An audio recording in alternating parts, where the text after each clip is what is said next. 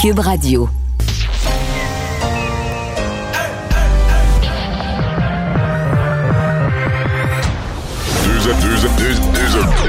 Deux, animateurs cohérents, deux visions différentes.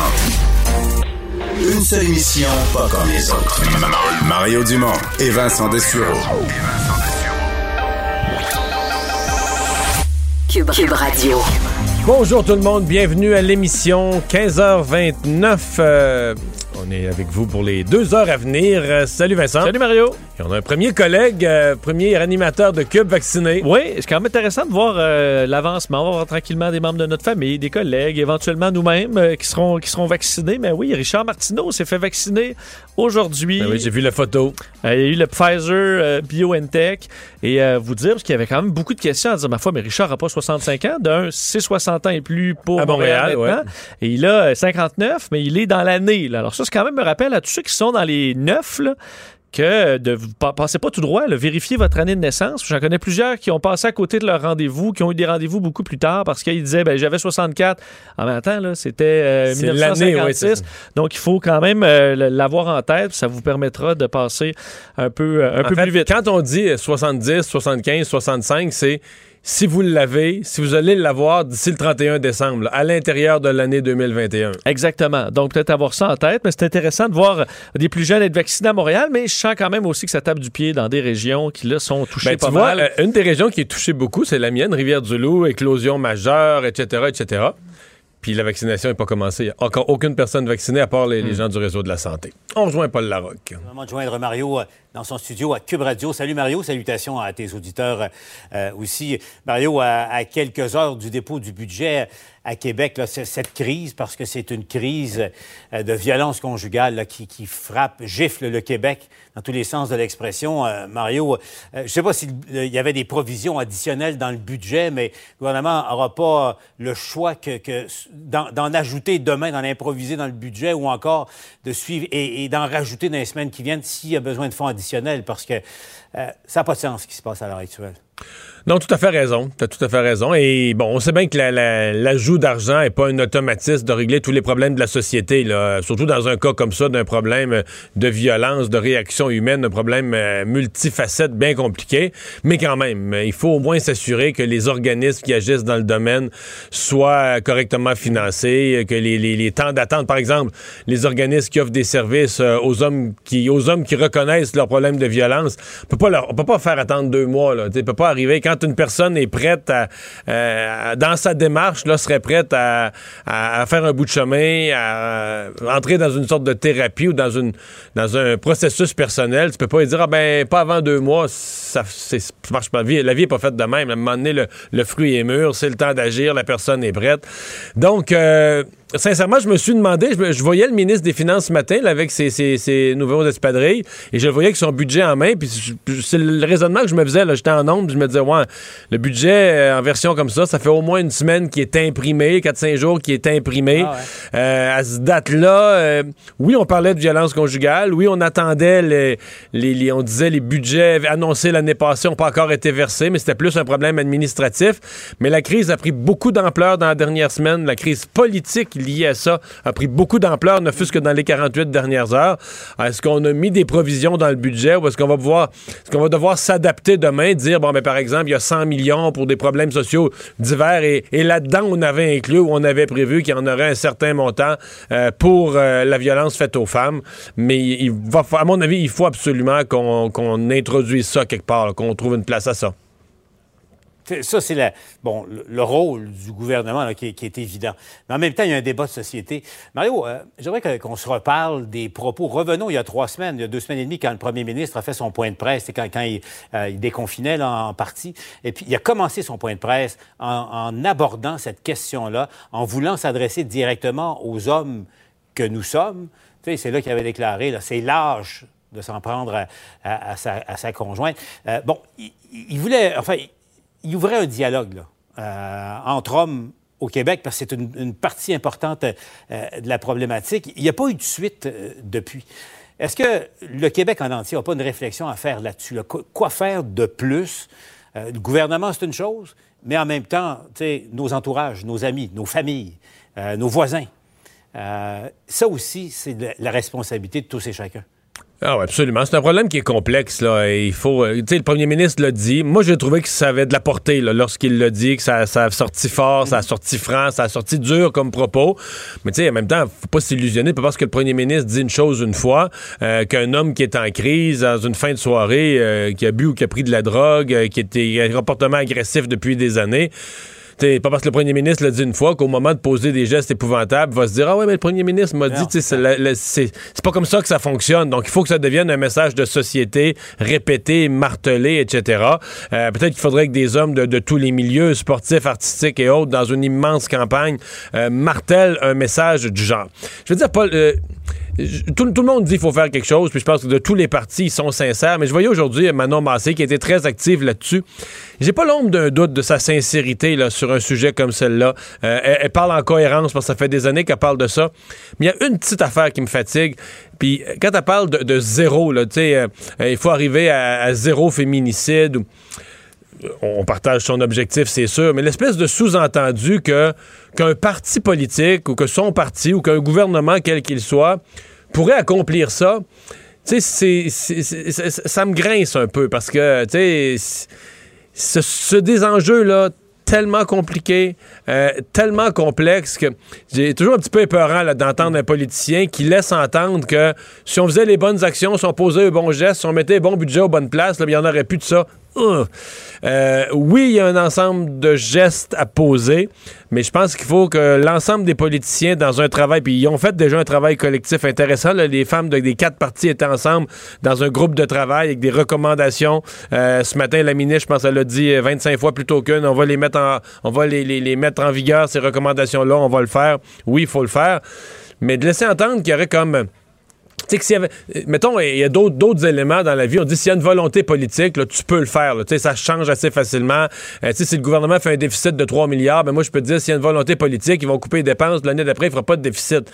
Mais de dire que dans une société, il n'y aura plus de gestes violents comme ça, que tu peux arriver à zéro, faut certainement le viser. faut certainement en rêver, l'espérer. C'est clair. ouais. Mais il faut avoir une, il va avoir une humilité par rapport au travail collectif que le gouvernement ne pourra pas faire tout seul dans pareille matière. Bon, revenons au budget lui-même. Mario, euh, bon, la mise en scène ce matin n'a pas exactement fonctionné parfaitement. le ministre Gérard, et d'ailleurs, avec ses patins, c'était quand même pas mal. Ouais. Euh, puis euh, ensuite, et on a glissé tout de suite dans la pandémie, incidemment. Aujourd'hui, donc, un petit magasin de, à Québec qui, vend de l'équipement de sport et puis tout ça. Euh, bon, lui voulait, parce que quand même, c'est un coureur, hein, le ministre, tu sais ça. Euh, bon, des, des, espadrilles, il voulait des, des espadrilles pour des sentiers hors piste.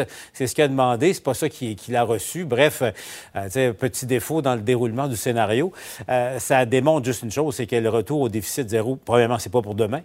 puis ça va être une course à obstacles parce que pas évident pour ce gouvernement-là et tous les gouvernements de, de couper dans les dépenses sociales en ce moment. D'abord, je pense que le ministre il est meilleur d'un budget que d'un mise en scène. Là.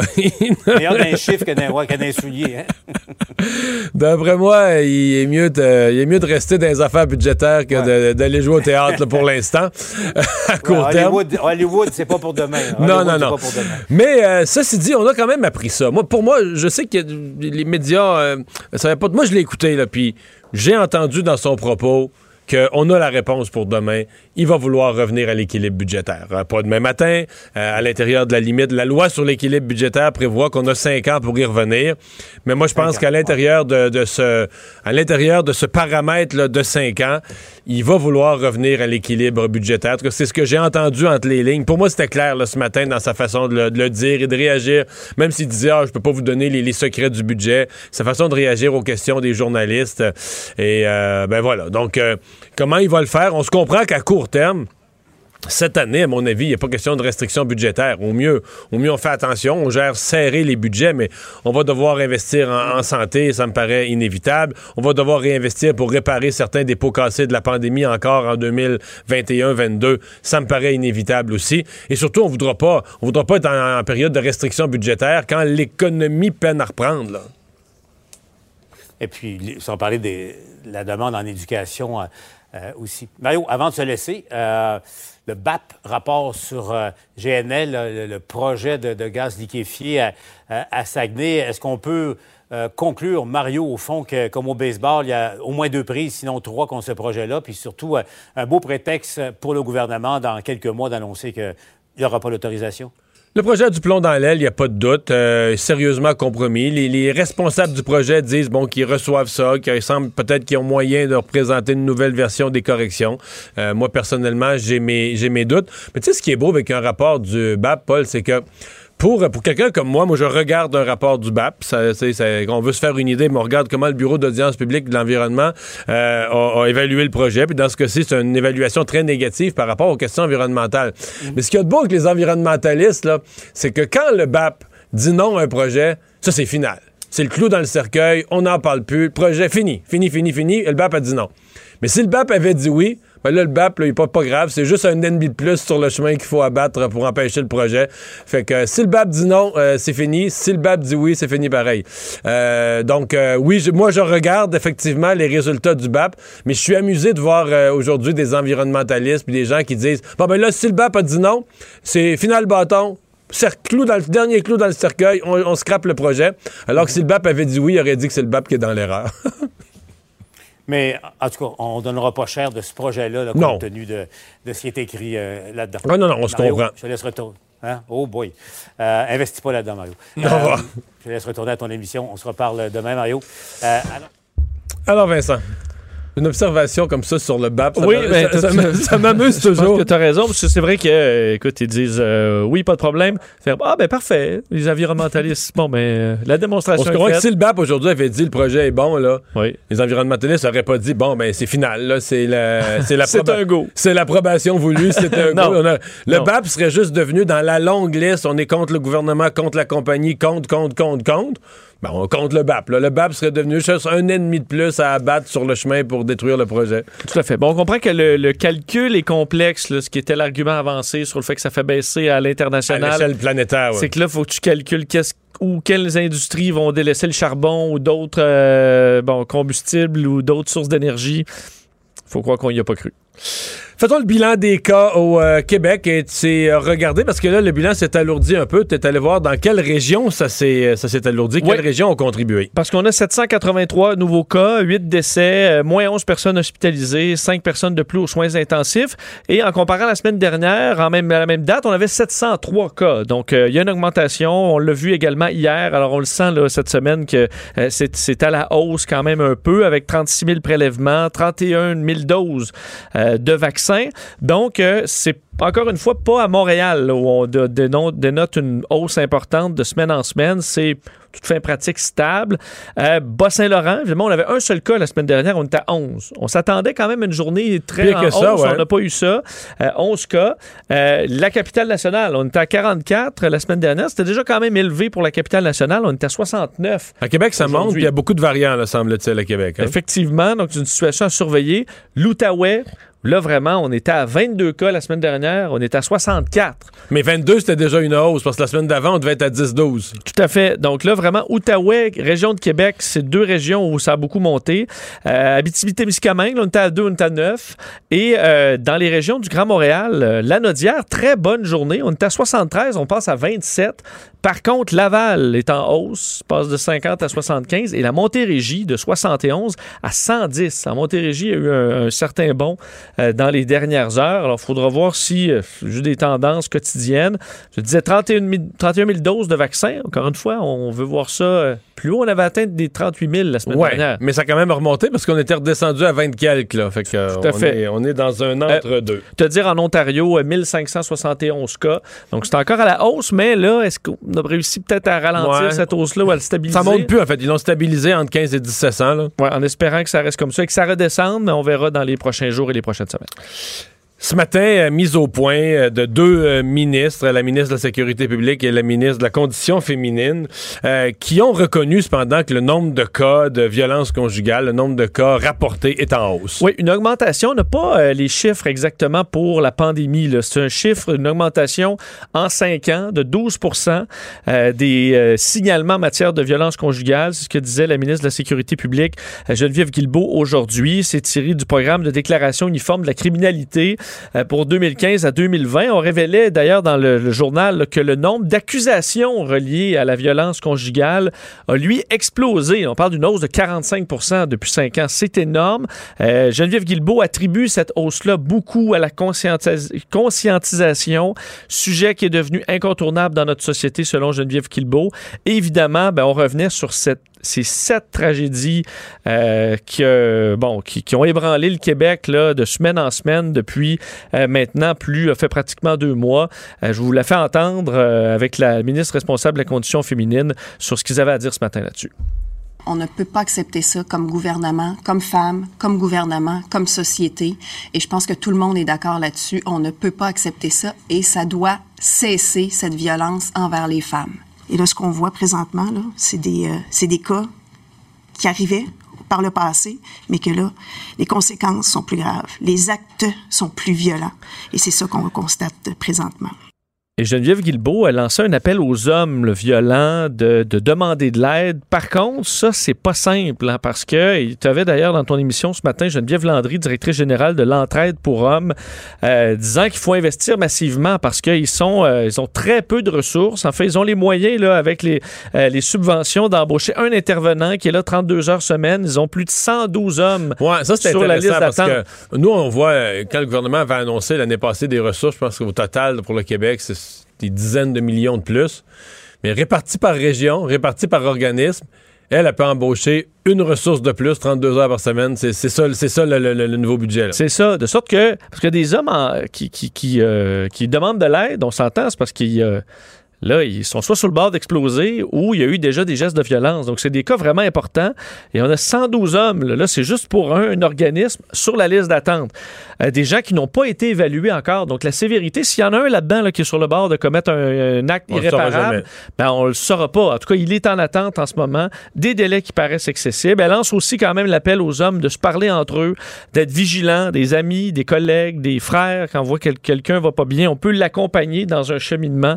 Euh, d'aide, mais visiblement, il y a un cri du cœur de plusieurs organismes à la grandeur du Québec. Les gens qui regardent ça de loin vont dire en Europe, ils sont sautés, ils se sont battus pour avoir des vaccins AstraZeneca. Ensuite, ils se sont battus pendant trois jours pour ne plus donner le, vaccin AstraZeneca. Puis ça n'a pas pris 48 heures qu'ils ont recommencé à donner le vaccin, que la bataille est reprise pour avoir des vaccins AstraZeneca. Mais là, euh, ça brasse, ça brasse au point où le Canada est inquiet pour ses propres livraisons. Oui, parce que euh, là, écoute, il y a de la tension dans tous les pays européens parce que ça vaccine pas au goût des, euh, des résidents. Mais c'est aussi parce que ça vaccine pas au goût des résidents. Mais c'est parce qu'il se compare avec le Royaume-Uni. C'est derrière ça, il y a toujours le Brexit. Puis les, Britanniques, qui à cause du Brexit ont approuvé le vaccin avant, sont partis avant l'Europe, sont partis premiers, vaccinent plus et plus vite. Oui, parce que là, les chiffres se ressemblent pas du tout. Là. La plupart des pays européens, on est dans les 10% encore de personnes vaccinées. Les pays européens, ils ont mettons 1 ou 2 d'avance sur le Canada. 2-3% d'avance sur le Canada. Même certains, on les rattrape là, en ce moment. Euh, et euh, si tu regardes le Royaume-Uni, on est dans les 44. Là. Ça ne trompe pas, 44 Donc, c'est vraiment deux mondes complètement différents. On sait que euh, le, Royaume-Uni gardait ses doses d'AstraZeneca. Et là, ça amène des tensions. Demain, il y aura une rencontre des pays européens. Où on veut, entre autres, certains pays réclament qu'on serre la vis aux exportations de vaccins, euh, qu'on le fasse, en fait, un peu au prorata de, du rythme de vaccination du pays. C'est-à-dire qu'un pays comme le Royaume-Uni, un pays qui vaccine beaucoup, recevrait moins euh, de, de, vaccins. Du moins, c'est un peu l'idée derrière le plan. Est-ce que ça permettrait, euh, est-ce que ça bloquerait des envois au Canada? Ben, il y avait beaucoup d'inquiétudes du matin à ce propos-là, en voyant qu'on souhaitait garder plus de doses à l'intérieur de l'Europe et que nous, nos Pfizer, BioNTech, on les reçoit justement d'Europe. Euh, aujourd'hui, le gouvernement du Canada s'est dit confiant, là, en fait, qu'il n'y avait pas de problème. On a eu l'assurance des euh, différents pays d'Europe et des responsables qu'on allait nous envoyer nos doses. Alors, en gros, on est confiant parce que s'ajoute à ça l'Inde.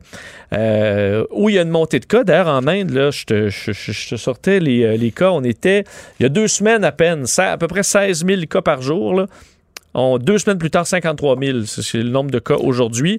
C'est une montée en flèche. Et on reçoit nos fameux, les COVID Shield. En fait, les AstraZeneca, nous, sont produits en Inde. On en a reçu 500 000. Alors, pour l'instant, on dit encore qu'on a des garanties qu'on va les recevoir. Par contre, on en attend moins, là, parce qu'on a le 1,5 million qui devrait arriver, celui-là des États-Unis. Euh, le reste, on en a une partie qui sera euh, fait en Corée du Sud.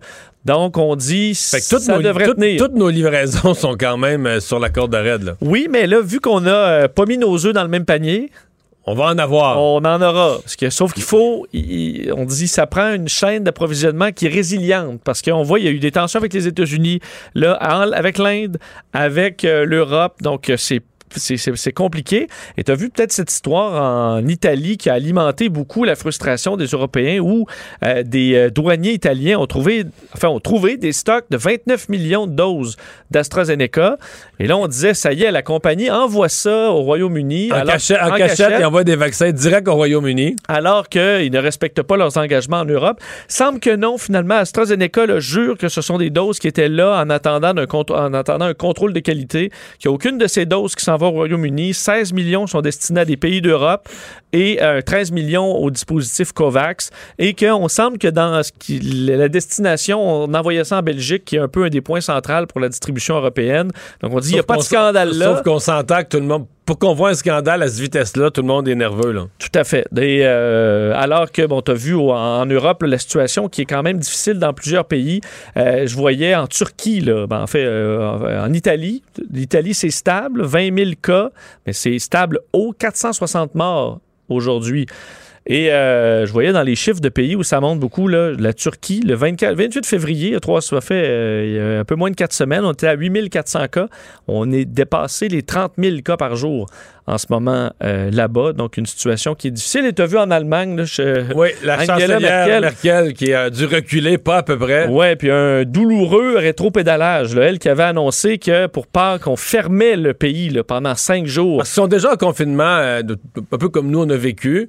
Mais là, elle a fermé à Pâques pendant cinq jours, elle fermait tout, tout, tout, même les commerces essentiels, même les épiceries. Là. Oui, et ce qui ne passait pas, ce sont les cérémonies religieuses qui allaient se faire en télé. euh, télé-religion.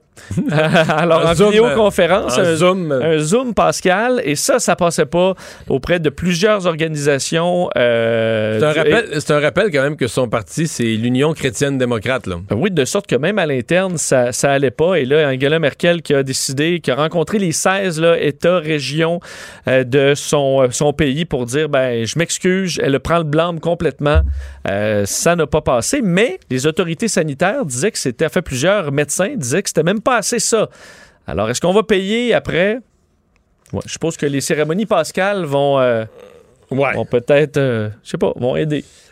La compagnie de transport WestJet euh, qui rétablit certains vols. Je me souviens de la nouvelle il y a quelques mois où on avait- on avait annoncé leur annulation. Oui, et euh, faut dire que WestJet sortait aujourd'hui en disant on rétablit les, vols régionaux, mais il y a un délai là, parce que ça touche quand même euh, les vols desservant Charlottetown, Fredericton, Moncton, Sydney et la ville de Québec. Par contre, c'est fin juin. Alors on annonce là, mais euh, pour par on exemple. commence à vendre des billets, mais euh, on vole pas demain matin. là. Exact. Pour Québec-Toronto, par exemple, quand même un itinéraire populaire pour les gens de Québec, ce sera rétabli à partir du 28 juin prochain.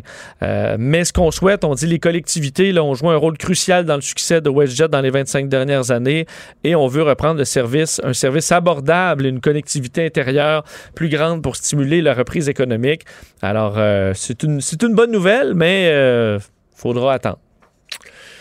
Et euh, des critiques très vives contre la position du NPD euh, dans le dossier du professeur Amir Attaran. Oui, c'est un dossier quand même qui euh, fait couler beaucoup d'encre cette semaine. Il appuie d'ailleurs d'un député néo-démocrate au, au propos de ce professeur de l'Université d'Ottawa qui traite le Québec de société raciste. Ben, on sait que Jack Meeting, le leader néo-démocrate, a défendu le droit de son député, l'Ontarien Matthew Green, d'endosser les propos d'Amir Attaran parce que c'est une personne racisée et qu'il a donc le droit de s'exprimer. Ça a fait bondir Yves-François Blanchet aujourd'hui, qui n'est pas d'accord. Disait d'ailleurs à Alexandre Boulris, le député du NPD québécois, euh, qui devait se, demander s'il est à la bonne place. Euh, d'ailleurs, euh, il y a une certaine historique là, entre Jack Meeting et le Bloc. Il y a eu le dossier d'Alain Terrien qui s'était fait traiter de raciste par Jack Meeting lui-même, qui avait refusé de s'excuser, qui avait été expulsé. de sorte qu'à l'approche des élections, ça va quand même chauffer un peu peut-être pour le NPD au Québec. On sait que M. Green avait félicité le professeur Attaran sur Twitter lundi soir, se réjouissant là, qui, bon, on dit que c'est un professeur qui résistait au racisme qu'il voit se perpétuer au Québec. Et il avait été appuyé par Alexandre Boulris, qui l'avait appuyé, mais en disant qu'il n'était pas d'accord avec les, euh, les, propos quand même du professeur Attaran. Aujourd'hui, je voyais que nos euh, collègues du Devoir ont parlé avec la chef du Parti vert, Anami Paul, qui dit, elle, elle aurait désavoué M. Green, s'il avait été membre de son caucus, mm. elle dit... en même euh, temps, elle n'est pas trop en désaccord avec Attaran. Non, parce qu'elle dit qu'il fait bien de parler. Ben oui, et qui dénonce entre autres le manque de cohérence, euh, ce, qu'elle qualifie là, avec le fait de défendre un, professeur qui a prononcé le mot en haine, mais de s'opposer euh, au droit d'un autre professeur de s'exprimer sur le racisme. Et sincèrement, tout respect, Mme Paul, ce qu'elle dit, là, c'est pas digne d'une chef. Là. Parce qu'elle compare les propos d'une enseignante en classe qui a utilisé le mot haine. Bon, peut-être c'est devenu délicat mais dans le cadre d'une explication historique. C'est pas, pas, son opinion personnelle. C'est pas son opinion personnelle. Ben, surtout pas lancer ça à quelqu'un. Elle n'a pas dit euh, comme tel, ça. tel groupe ou toi, t'es comme ça. Elle expliquait l'usage de ce mot, que ce mot a changé d'usage avec le temps, puis tout ça. Alors qu'à il n'est pas à expliquer qu'est-ce que c'est qu'être Canadien-Français à travers l'histoire, puis tout ça. Il dit les Québécois, c'est des Québécois francophones, c'est des comme ci, c'est des comme ça, c'est des racistes. Puis là, euh, je reviens sur le message de Matthew Green. À mon avis, euh, je vois pas comment il peut rester. Sincèrement, là, ce qu'il a dit aujourd'hui, c'est pire. Parce qu'il s'est, il s'est expliqué, là. Il tenait à s'expliquer dans un message quand même assez Tu l'as devant toi, là, va, vers la fin, là. Ce qu'il dit, là, bon, parce que là, il dit qu'il voulait pas insulter. Donc il dit certains articles rapportent que je supporte l'idée que tous les Québécois sont racistes. C'est complètement faux. Euh, mais donc, il dit euh, est-ce que je crois qu'il y a du racisme systémique au Québec? Bien sûr, comme partout au Canada. Est-ce qu'il y a de la suprématie blanche dans nos institutions? Bien sûr. Bien c'est sûr. Ce c'est ce qui est à la base du racisme systémique. Je suis allé chercher sur. Quand tu fais sur Internet, tu cherches OK, de la suprématie blanche. Tabarouette. J'ai cherché. Sur Wikipédia, tu fais suprématie blanche, le, suprémacisme blanc. Oui.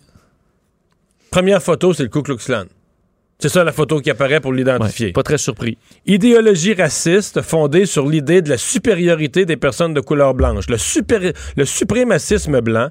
Et là, lui, il dit ça des Québécois. Là puis du premier ministre du Québec, c'est ça. Puis il dit qu'il y en a dans nos institutions. Nos, nos hôpitaux, nos institutions au Québec, ça serait fondé là-dessus. Le suprémacisme blanc est une idéologie raciste. Donc tout est raciste, fondée sur l'idée de la supériorité de ceux parmi les humains dont la peau est perçue comme blanche par les autres ou par eux-mêmes.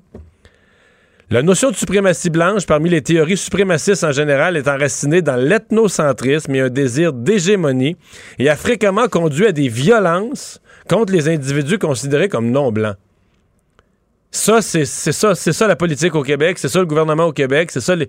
Ben, pas sérieusement, c'est une insulte. Je ne comprends pas que ce gars-là va pouvoir continuer à siéger au Parlement. C'est ce qu'il a dit est hautement inacceptable, hautement inacceptable, absolument euh, intolérable.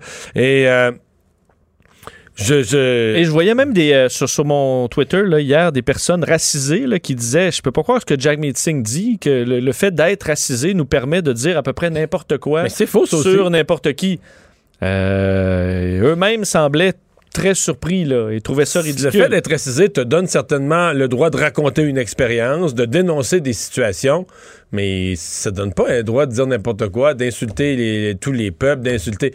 Puis c'est pas. Euh, ce qu'a dit Green aujourd'hui est aucunement acceptable. Aucunement acceptable. Et Jack Metzing, OK, on comprend que le NPD a mis une croix sur le Québec, il a mis un gros, gros, gros X sur le Québec, mais euh, ça demeure pour moi. Puis ça fait partie de ce qu'on reproche au professeur Attaran. Personne lui reproche. Il y a un débat sur le, sur le racisme systémique. Au Québec, le gouvernement, les autorités, la majorité des partis politiques disent c'est pas le concept sur lequel on veut se fonder. Pas une négation du racisme, pas une volonté, pas un refus de, de, se battre contre le racisme, mais cette expression-là, on considère qu'elle fait davantage partie d'un vocabulaire de, de multiculturalisme canadien. Même au Québec, il y a peut-être 30-40% euh, de la population qui sont pas d'accord. Il y a un débat là-dessus. Mais, débat qui est sain, là. Débat qui est tout à fait sain. Mais le professeur Attaran, il dit pas juste ça, il dit suprémaciste blanc. Il parle, dans le cas du système de santé, de lynchage blanc. Donc, ça veut dire que les Autochtones, sont assassinés par notre système de santé. Pas qu'un accident est arrivé malencontreux et est dénoncé par tous. Non, non, que c'est ça le système de santé québécois. C'est un système qui assassine des gens. Est-ce que c'est représentatif? Est-ce que c'est acceptable pour l'ensemble des, médecins, des infirmiers, des infirmières, du personnel au Québec? Aucunement. Donc, ces exagérations, ces, exagérations-là doivent être dénoncées.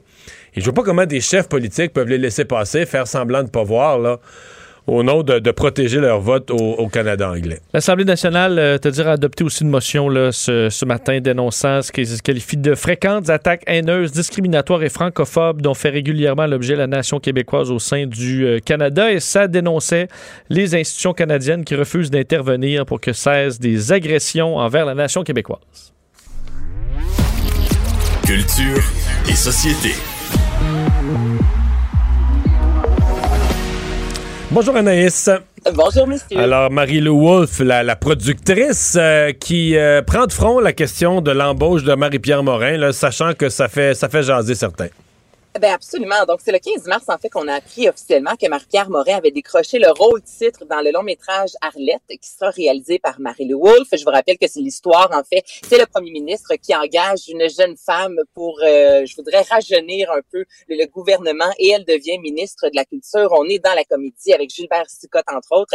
Et euh, ce qui a fait jaser, c'est pas tant l'histoire du film, vous comprendrez, que l'embauche de Marie-Pierre Morin comme personnage principal. Et c'est ce qu'on peut lire euh, cet après-midi, en fait, dans le journal de Montréal, euh, Marie-Lou Wolfe, qui jusqu'à maintenant n'avait pas euh, n'avait pas pris parole à ce sujet, et là, elle a vraiment cet après-midi dit qu'elle elle ne en fait, elle était consciente des gestes de Marc-Pierre Morin, savait que ces gestes avaient pu blesser. Toutefois, elle a dit que Marc-Pierre Morin avait entrepris justement une thérapie, qu'elle travaillait sur elle-même et elle a dit, j'ai fait un choix dans une démarche artistique disant qu'elle a vu Marc-Pierre arriver en audition d'une vulnérabilité incroyable et qu'elle s'est réellement démarquée. Mais tu sais, fallait s'attendre et c'est sûr, là, mais ceux qui s'y attendaient lorsque l'annonce a été faite, c'est sûr que les gens ont réagi au retour. Ça fait neuf mois quand même les allégations euh, de Marc-Pierre Morin. Vous, quand vous voyez ça comme ça, son retour aussi euh, présent, aussi imminent euh, à plusieurs endroits, sur plusieurs stations, est-ce que c'est quelque chose qui vous dérange en quelque sorte ou pas du tout? Ben, en fait, sincèrement, je peux parler... pour toi, ouais. Pour moi, moi, je pense que Marie-Pierre Morin n'a pas été accusée, euh, à ma connaissance, de rien au criminel. Elle a eu des comportements déplacés, les a reconnus, euh, promet de s'amender. Donc moi, je pense qu'elle revient sur la scène avec zéro marge de manœuvre. elle a quand même eu une conséquence euh, non négligeable. Majeure, elle a perdu beaucoup. Mais là, elle revient avec... C'est ça pour moi la nouveauté de Marie-Pierre Morin. Là. Elle revient avec zéro marge de manœuvre. Là. Euh, ses conneries, ses propos, euh, saoul, pas saoul, dans n'importe quelle circonstance, à 3 heures du matin dans un party, elle, elle a plus de marge de manœuvre. Euh, oh non, non, non, t'as raison. Ceci dit, mettons que je m'exclus, moi, je, regarde la société. J'ai pas l'impression que la société québécoise est à feu et à sang parce que Marie-Pierre Morin a arrêté de travailler. Là. Je sens pas que la moitié de la population fait la grève de la faim parce, que la majorité des gens trouvent ça correct. Ils disent, bon, on va la revoir. Puis si on aime ce qu'elle fait, on aime ça. Puis si on n'aime pas, on n'aime pas. Mais je sens pas que la société est, je dirais, est, si dérangée. Là. Les, les gens, euh, elle a sa chance. Elle a payé pour ses gaffes. Puis là, elle a sa chance. Puis c'est un peu ça la vie. Là. Ben moi, je suis en accord avec toi. En même temps, on voit que ça peut déranger quand même quelques personnes. On l'a vu notamment euh, au gala des Oliviers. Il y a quand même eu un gag en début là, dans le dans le, numéro d'ouverture. Oui, mais là, euh, il était bon le gag. Là. Il était excellent le gag. Excellent. Il était excellent. Mais en même temps, un gag, euh, tu sais, ça, il y a vraiment deux façons de le voir, Anaïs. Est-ce qu'un gag est synonyme d'un certain malaise? Oui, là, tu sais, l'humoriste profite de ça. Mais certains te diront le gag fait aussi partie de la rédemption. Là. C'est-à-dire ben que si, tu, si, tu, veux avoir la rédemption complète, il faut que tout le monde se soit tapé ses cuisses en parlant de ça. Puis là, ben, tu l'as fait, t'es passé par, le, par le, le, la, la, la, honte un peu, puis la perte de tes contrats, puis tout ça. Puis là, tu reviens, puis là, tu sais que y a, pendant les six premiers mois, il y a des humoristes qui vont qui vont voir ça comme du beau matériel. C'est, ben sûr que ça, ça, fait partie justement, comme tu dis, un peu de, la rédemption. Puis c'est ça, c'est François Bellefeuille qui avait dit qu'on a invité Marc-Pierre Morin, mais que déjà son agenda est beaucoup trop chargé. Lui permettait pas de... Exactement. Je trouvais que c'était quand même, c'était juste, c'était drôle. Mais je trouve ça quand même euh, important que Marie-Lou Wolfe ait pris la décision là, de parler publiquement et de laisser couler un peu d'eau sous le pont en disant, écoutez, elle est bonne, c'est elle qui mérite ce rôle-là, c'est elle qui va l'avoir, point final. Donc euh, voilà, elle a répondu. Euh, on s'en doutait, là, on en parlait quand Joe Biden est devenu président, mais on se doutait bien que pour les médias américains, Donald Trump, il rapportait gros. Là. Oui, on parle beaucoup de perte de code d'écoute cette semaine, mais ici, on a, en début de semaine, c'était Ellen DeGeneres qui, on annonçait, avait perdu euh, près de 1 million de téléspectateurs, qui est quand même 40% euh, des gens qui l'écoutent, ce qui est énorme. Et là, cette fois-ci, c'est les euh, médias américains nationaux, mais on parle d'une chute importante. CNN, entre autres, a vu depuis janvier, euh, entre janvier et mars, chuter de 50 les, les codes d'écoute dans l'émission qu'on appelle prime time. Mais ça, on peut pas, on, peut pas faire croire qu'on est surpris là. Eh non, mais fallait CNN, écoute, est-ce que, est-ce que CNN, certains moments, même des fois là, ça, CNN était ouvert dans le studio ici. Puis Vincent et moi se regardant en riant en voulant dire ça n'a pas de bon sens, ça fait une heure et demie. Trump était même plus président, ça fait une heure et demie qu'il parle de Trump. Il ne parlait que de Donald Trump. Ils ont, ils ont fait, ils ont parlé que de Donald Trump quand il s'est présenté à l'investiture républicaine durant, ben, la campagne qui a été élu président, durant ses quatre années comme président, puis ils ont étiré la sauce. Après, là, c'est qu'ils peuvent même plus, on sait même plus ses scores au golf. on, sait plus, on sait plus rien de Donald Trump. Mais, tu sais, CNN, c'était Trump a été leur pain et leur beurre pas à peu près. Mais ça marchait. Ben, mais ça marchait. ça fonctionnait. Puis, tu sais, le, salaire dramatique comme ça, de dire, OK, CNN a perdu 50% des codes d'écoute, mais n'empêche que présentement, l'audience a doublé par rapport à 2014 avant que Trump arrive. Donc, mais c'est ça. C'est ça, ça en sort quand même bien, mais il y a Fox News, autant euh, MSNBC, les deux qui ont euh, également affiché un recul en termes de codes d'écoute. Et là, quand on regarde côté presse, le New York Times a perdu 20 millions de visiteurs uniques sur son site entre janvier et février. Le Washington Post a perdu 30 millions de visites. Et là, euh, justement, il y a plusieurs euh, analystes qui ont, qui, ont, qui ont analysé ça. C'est le cas de le dire, disant, bon, oui, Trump fait partie de ça, mais il y a peut-être aussi autre chose. Il y a la COVID, le fait que là, les gens commencent à être littéralement à bout, il y a les vaccins qui arrivent. On a peut-être moins envie de savoir à la seconde près ce qui se passe, mais, on peut y avec euh, Trump. C'est parce que quand on parlait de l'élection de Joe Biden, moi, je suis pas un démocrate, mais j'aurais probablement voté Biden parce que là, qu'est-ce que tu veux, Trump. Il y a une limite. Le, le, le, gars est pas bien, là, tu sais, tu peux pas le laisser président, c'est même dangereux pour le pays. Mais on élisait Joe Biden, l'Américain moyen qui élisait Joe Biden, pas, je parle pas du démocrate convaincu, je parle du centriste qui dit ouais, là, ce fois-ci, on va voter Biden. Une des choses qu'il voulait, c'est la tranquillité on met en place un vieux monsieur là, qui va, il fera pas de gros gestes spectaculaires, il fera pas de grandes révolutions, il va gérer ça, il va gérer ça correct, là, il fera pas de folie comme Trump, il insultera pas les gens, mais dire ça là, c'est un peu dire ça va être plate, là. D'un point de vue médiatique, là. Oui. Ça veut pas dire que c'est mauvais pour le pays, là. Le pays n'a pas besoin d'être toujours à, en crise. à feu et à sang, en crise, à avoir insulté euh, le voisin. Mais, tu sais, c'est ça aussi. C'est un peu dire, ben, ça va être pas mal plus plate. Mais ça permet de trouver d'autres dossiers, par contre. En parlant de Trump, on n'a pas parlé de rien de ce qui se passe dans le monde, dans les euh, CNN. Tu sais, je disais, je me souviens à l'explosion là, à Beyrouth cet été à CNN, c'était des images là, de catastrophes. Tout le monde capotait dans le monde. À CNN, il parlait de Trump pour une banalité. Non, non, parce que c'est ça, parce que toi, tu dis CNN autrefois aurait fait trois jours là-dessus. Ben oui. Euh, il, aurait été il aurait été bon pour couvrir ça. Ils étaient habitués de couvrir de l'international. Mais là, ils l'ont couvert 20 minutes. Il fallait revenir ben sur Trump, qui, Trump qui avait dit quelque chose sur Twitter. Il y avait une niaiserie, puis on voulait pas manquer un mille là-dessus. Ça marchait, là, parce que Trump, c'était vraiment leur vache à lait. Là. Ça ah. attirait les clics comme jamais. Donc là, c'est sûr que tout le monde, quand ils ont vu que Trump allait quitter, c'est sûr qu'il y a eu des rencontres là, dans les salles de réunion en se disant, là, faut se retrousser les manches parce que Trump n'est plus là. Et comme vous dites, ben, c'est sûr que c'est plus plate, mais quand même, on parle de demi, la, la moitié des codes d'écoute. C'est énorme là, quand on regarde ça. Là. Et finalement, on a parlé trop longtemps, on n'a plus de temps, mais tu nous parles vite des cendres de Prince. Absolument. Donc, pour euh, se commémorer son cinquième anniversaire de sa mort, qui est décédée en 2016, les fans de Prince pourront euh, se rendre à sa maison privée Paisley Park. Là, on peut s'inscrire présentement, donc ce sera gratuit. C'est une visite. Il y a 1400 fans, pas un de plus, pas un de moins, qui vont pouvoir voir les cendres de Prince qui ne sont plus exposées depuis euh, quelques années déjà. Et ce sera gratuit, imaginez-vous. Donc, l'offre est lancée. Merci beaucoup, Anaïs. Salut, à demain. Pour une écoute en tout temps, ce commentaire d'Anaïs Gertin-Lacroix est maintenant disponible dans la section balado de l'application et du site cube.radio. Tout comme sa série balado, Culture d'ici, un magazine culturel qui aligne entrevues et nouvelles du monde des arts et spectacles. Cube Radio. Il explique et démystifie l'économie. Pierre-Olivier Zappa, à vos affaires. Bonjour, Pierre-Olivier. Salut Mario. Alors, euh, tu as rencontré un sceptique avec le projet de Stephen Bronfman? et il sera à l'émission ce soir, nul autre que l'ancien président euh, et propriétaire des expos de Montréal, Claude Brochu. Euh, on se souviendra que M. Brochu avait quitté dans la tourmente au tournant des années 2000 l'équipe qui avait été vendue ensuite à Jeffrey Loria pour quitter Montréal. Mais Claude Brochu, en 97, Mario, tu te souviendras, avait lancé le projet d'un stade de baseball au centre-ville de Montréal le stade Labatt à l'époque euh, pour relancer les expos de, Montréal. Ça n'avait pas fonctionné. Le gouvernement de Lucien Bouchard euh, n'avait pas appuyé le projet, n'avait pas accepté de financer l'initiative. Et là, 21 euh, ans plus tard, Stephen Bronfman fait un peu la même demande.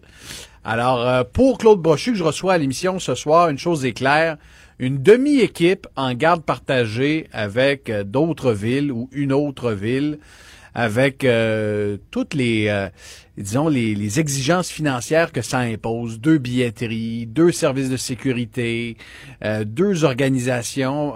c'est pas rentable selon ses calculs.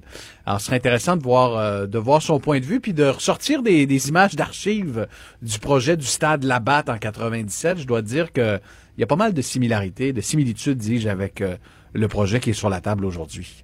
Ouais, mais. Tu viens, Mario, tu, tu, lui avais parlé à Claude Brochu, je pense, il y a environ 5-6 ans. Oui, oui, absolument, absolument. Mais en fait, euh, ce qui soulève, là, à mon avis, c'est un, un, travail de, de, de communication, explication que, le gouvernement prendra pas sur lui. Monsieur Legault n'a pas fermé la porte cette semaine. En même temps, il l'a pas grande ouverte non plus. Il a dit, garde, nous, s'il y a de l'argent à faire avec ça pour le Québec, on est prêt à en mettre...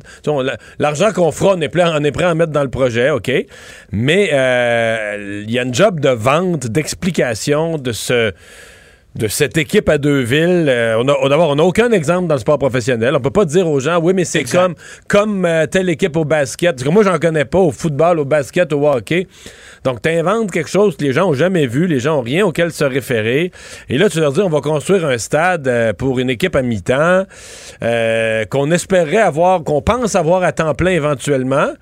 Mais en même temps, il y a des voix qui nous disent Ouais, mais le gars à Tampa Bay, lui, son vrai but, là, c'est que l'équipe soit l'équipe soit à mi-temps là-bas pour faire réagir les élus de la Floride puis de la région de Tampa Bay.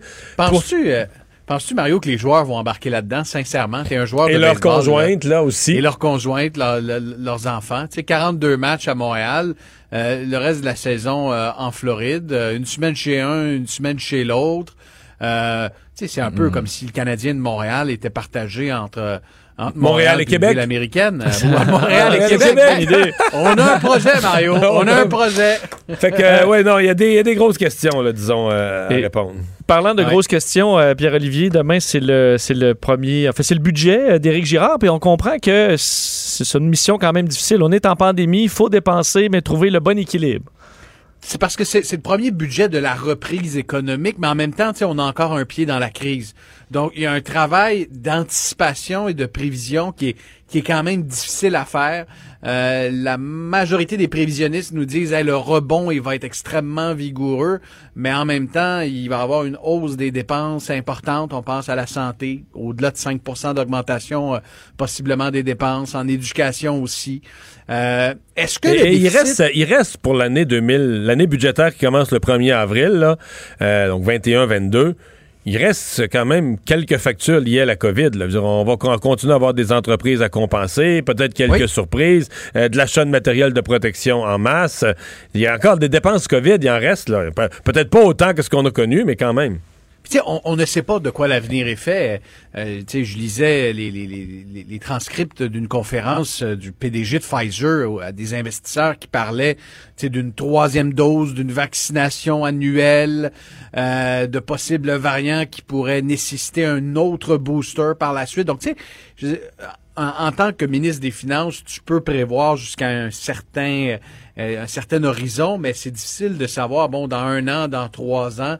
Et, et, semble-t-il que le ministre des Finances veut garder le cap pour un retour à l'équilibre budgétaire dans cinq ans, comme la loi le prévoit. Mais faudra, faudra voir l'ampleur. Moi, j'ai vraiment hâte de voir l'ampleur du déficit pour l'année euh, en cours? Est-ce qu'on va vraiment atteindre les 15 milliards de dollars qui étaient prévus par Éric Girard? Ou encore est-ce que les programmes d'aide ont peut-être été moins sollicités? Est-ce que on a réussi à économiser à gauche et à droite puis qu'on va s'en sortir? Moi, c'est mon impression. Moins salée. C'est aussi mon impression, C'est mon impression parce que, écoute, faut quand même tout dire. L'emploi au Québec a été, euh, été robuste. Euh, on a perdu un petit peu en février. On l'a regagné en, janvier, on l'a regagné en février. Euh, mais Même Québec, chose après la première vague. Même la chose reprise après au Québec, on était numéro un. Là. On s'est retrouvé avec des chômages, des taux de chômage pendant la période de la reprise de 7-8 Là, on est descendu pour le mois de février jusqu'à 6,5. Mhm. Donc, c'est quand même pas si pire, c'est pas si catastrophique qu'on aurait pu penser. Donc, je pense que le déficit va être moins pire que ce qu'on nous a initialement, euh, ce dont on nous avait initialement prévu. Là. Prévenu, ouais, puis ce sera intéressant de voir les, les mesures qui vont toucher euh, les gens. Euh, voir à quel point il y aura des réinvestissements dans, dans certains services. Je pense beaucoup aux, aux garderies parce que je reçois énormément de courriels de, de mamans qui euh, arrivent pas à retourner au travail. Tu sais, ce soir, je vais, je vais parler avec une infirmière. Euh, elle, elle a inscrit euh, son enfant euh, qui est né, qui a 17 mois. Elle l'a elle inscrit il y a 25 mois, en fait, dans, dans des garderies et dans une douzaine d'établissements. elle a toujours pas réussi à retourner au travail. C'est pourtant une infirmière qui aimerait participer à l'effort de vaccination. Donc, il y a vraiment des, des milliers de parents qui attendent peut-être un crédit d'impôt demain qui pourrait leur permettre d'envoyer leur enfant dans des établissements privés en attendant qu'on crée des places. Euh, alors, fort intéressant que cet exercice qu'on suivra euh, demain. On aura les détails demain. Par ailleurs, merci Pierre-Olivier. Il n'y a pas de quoi. Au revoir. Mario. Dumont et Vincent Dessureau. Inséparables comme les aiguilles d'une montre. Cube Radio. Alors, euh, le temps passe vite. Ça fera exactement cinq ans, jour pour jour, lundi, euh, que Jean Lapierre et d'autres membres de sa, conjointe, d'autres membres de sa famille, frères et sœurs, qui ont euh, perdu la vie euh, aux îles de la Madeleine. Et il y a un documentaire, pour souligner ça, un documentaire qui va être présenté lundi soir, 21h, sur les ondes d'LCN. C'est Denis Lévesque qui a piloté ce projet, conduit les entrevues. On lui parle tout de suite. Bonjour, Denis. Allô, allô. Euh, quel, euh, quel projet, euh, quel, en même temps, quel projet nécessaire, hein? Ben oui, tu parlais de, du temps qui passe vite, là. J'ai eu cette idée-là avec Pascal, ma, ma, femme, il y a un an et demi. On était au chalet sur le bord d'un feu, puis on parlait de Jean Lapierre. Je lui parlais de Jean, puis je lui disais comment pour moi, Jean était l'homme le plus gentil que j'avais jamais connu dans, dans, ce domaine-là. Ça fait 40 ans que je fais ça. Puis dans l'industrie, je trouvais que c'était le gars le plus gentil que j'avais jamais vu. Puis je dis, ah tiens, je vais faire, euh, pour souligner le quatrième, une émission spéciale. Tu sais, J'aurai des invités. Mais Pascal me dit, tu devrais faire un documentaire, puis aller aux îles, puis rencontrer des gens des îles. Puis, ah ouais, c'est vrai, c'est pas la même. On irait beaucoup plus loin, c'est pas la même démarche. Et euh, on a parlé à TVA, ils ont dit oui. Après ça, on est allé voir Zone 3 et voilà, on a décidé de souligner ce cinquième anniversaire-là. Donc, d'une émission spéciale pour le quatrième anniversaire, c'est devenu tout un documentaire pour le cinquième. Euh, oui, ben parlons-en des îles parce que tu es rendu là-bas, euh, parler à des gens qui ont connu évidemment Jean Lapierre, l'ont admiré, mais aussi à sa mère. Oui, oui, et puis c'était un moment très intense. Hein. Et je n'avais pas poussé pour faire l'entrevue. Je savais que euh, au moment où c'était arrivé, euh, tous les journalistes avaient été respectueux de la demande de famille et de la famille de, pouvoir vivre le deuil en paix. Et euh, j'ai parlé avec Marianne qui travaille à TVA avec nous. J'ai dit écoute Marianne, j'ai pensé faire un documentaire sur ton père. On va aller aux îles de la Madeleine. Si tu veux y contribuer, si tu veux qu'on puisse parler ensemble, pense-y. je te reparlerai quand je reviendrai des îles. Et puis, euh, je vais lui reparler entre-temps, puis euh, à, à, s'est montré intéressé. C'est ça, on parler de son père, c'est vraiment pas anecdotique. Et Paul Lara, qui connaissait bien aussi la mère de Jean, me rencontre un corridor. Il dit, vas-tu parler à, Lucie? Je dis, je vais essayer. Je vais aller la voir euh, pendant mon séjour, puis je verrai si elle veut parler. Si tu veux, je vais donner un coup de fil, puis je vais voir. Et Paul a intercédé. Marianne a intercédé auprès de Mme Lapierre. Finalement, elle nous a accueillis. Et euh, comment il faut être accueilli aux îles, euh, une grosse bouffe qui a été préparée et euh, on avait l'équipe qui était là et on, faisait l'entrevue. Tu sais, tout le monde était sur des charbons ardents. On savait qu'on on allait parler de choses difficiles et euh, ça n'a pas été facile, mais ça a été intense.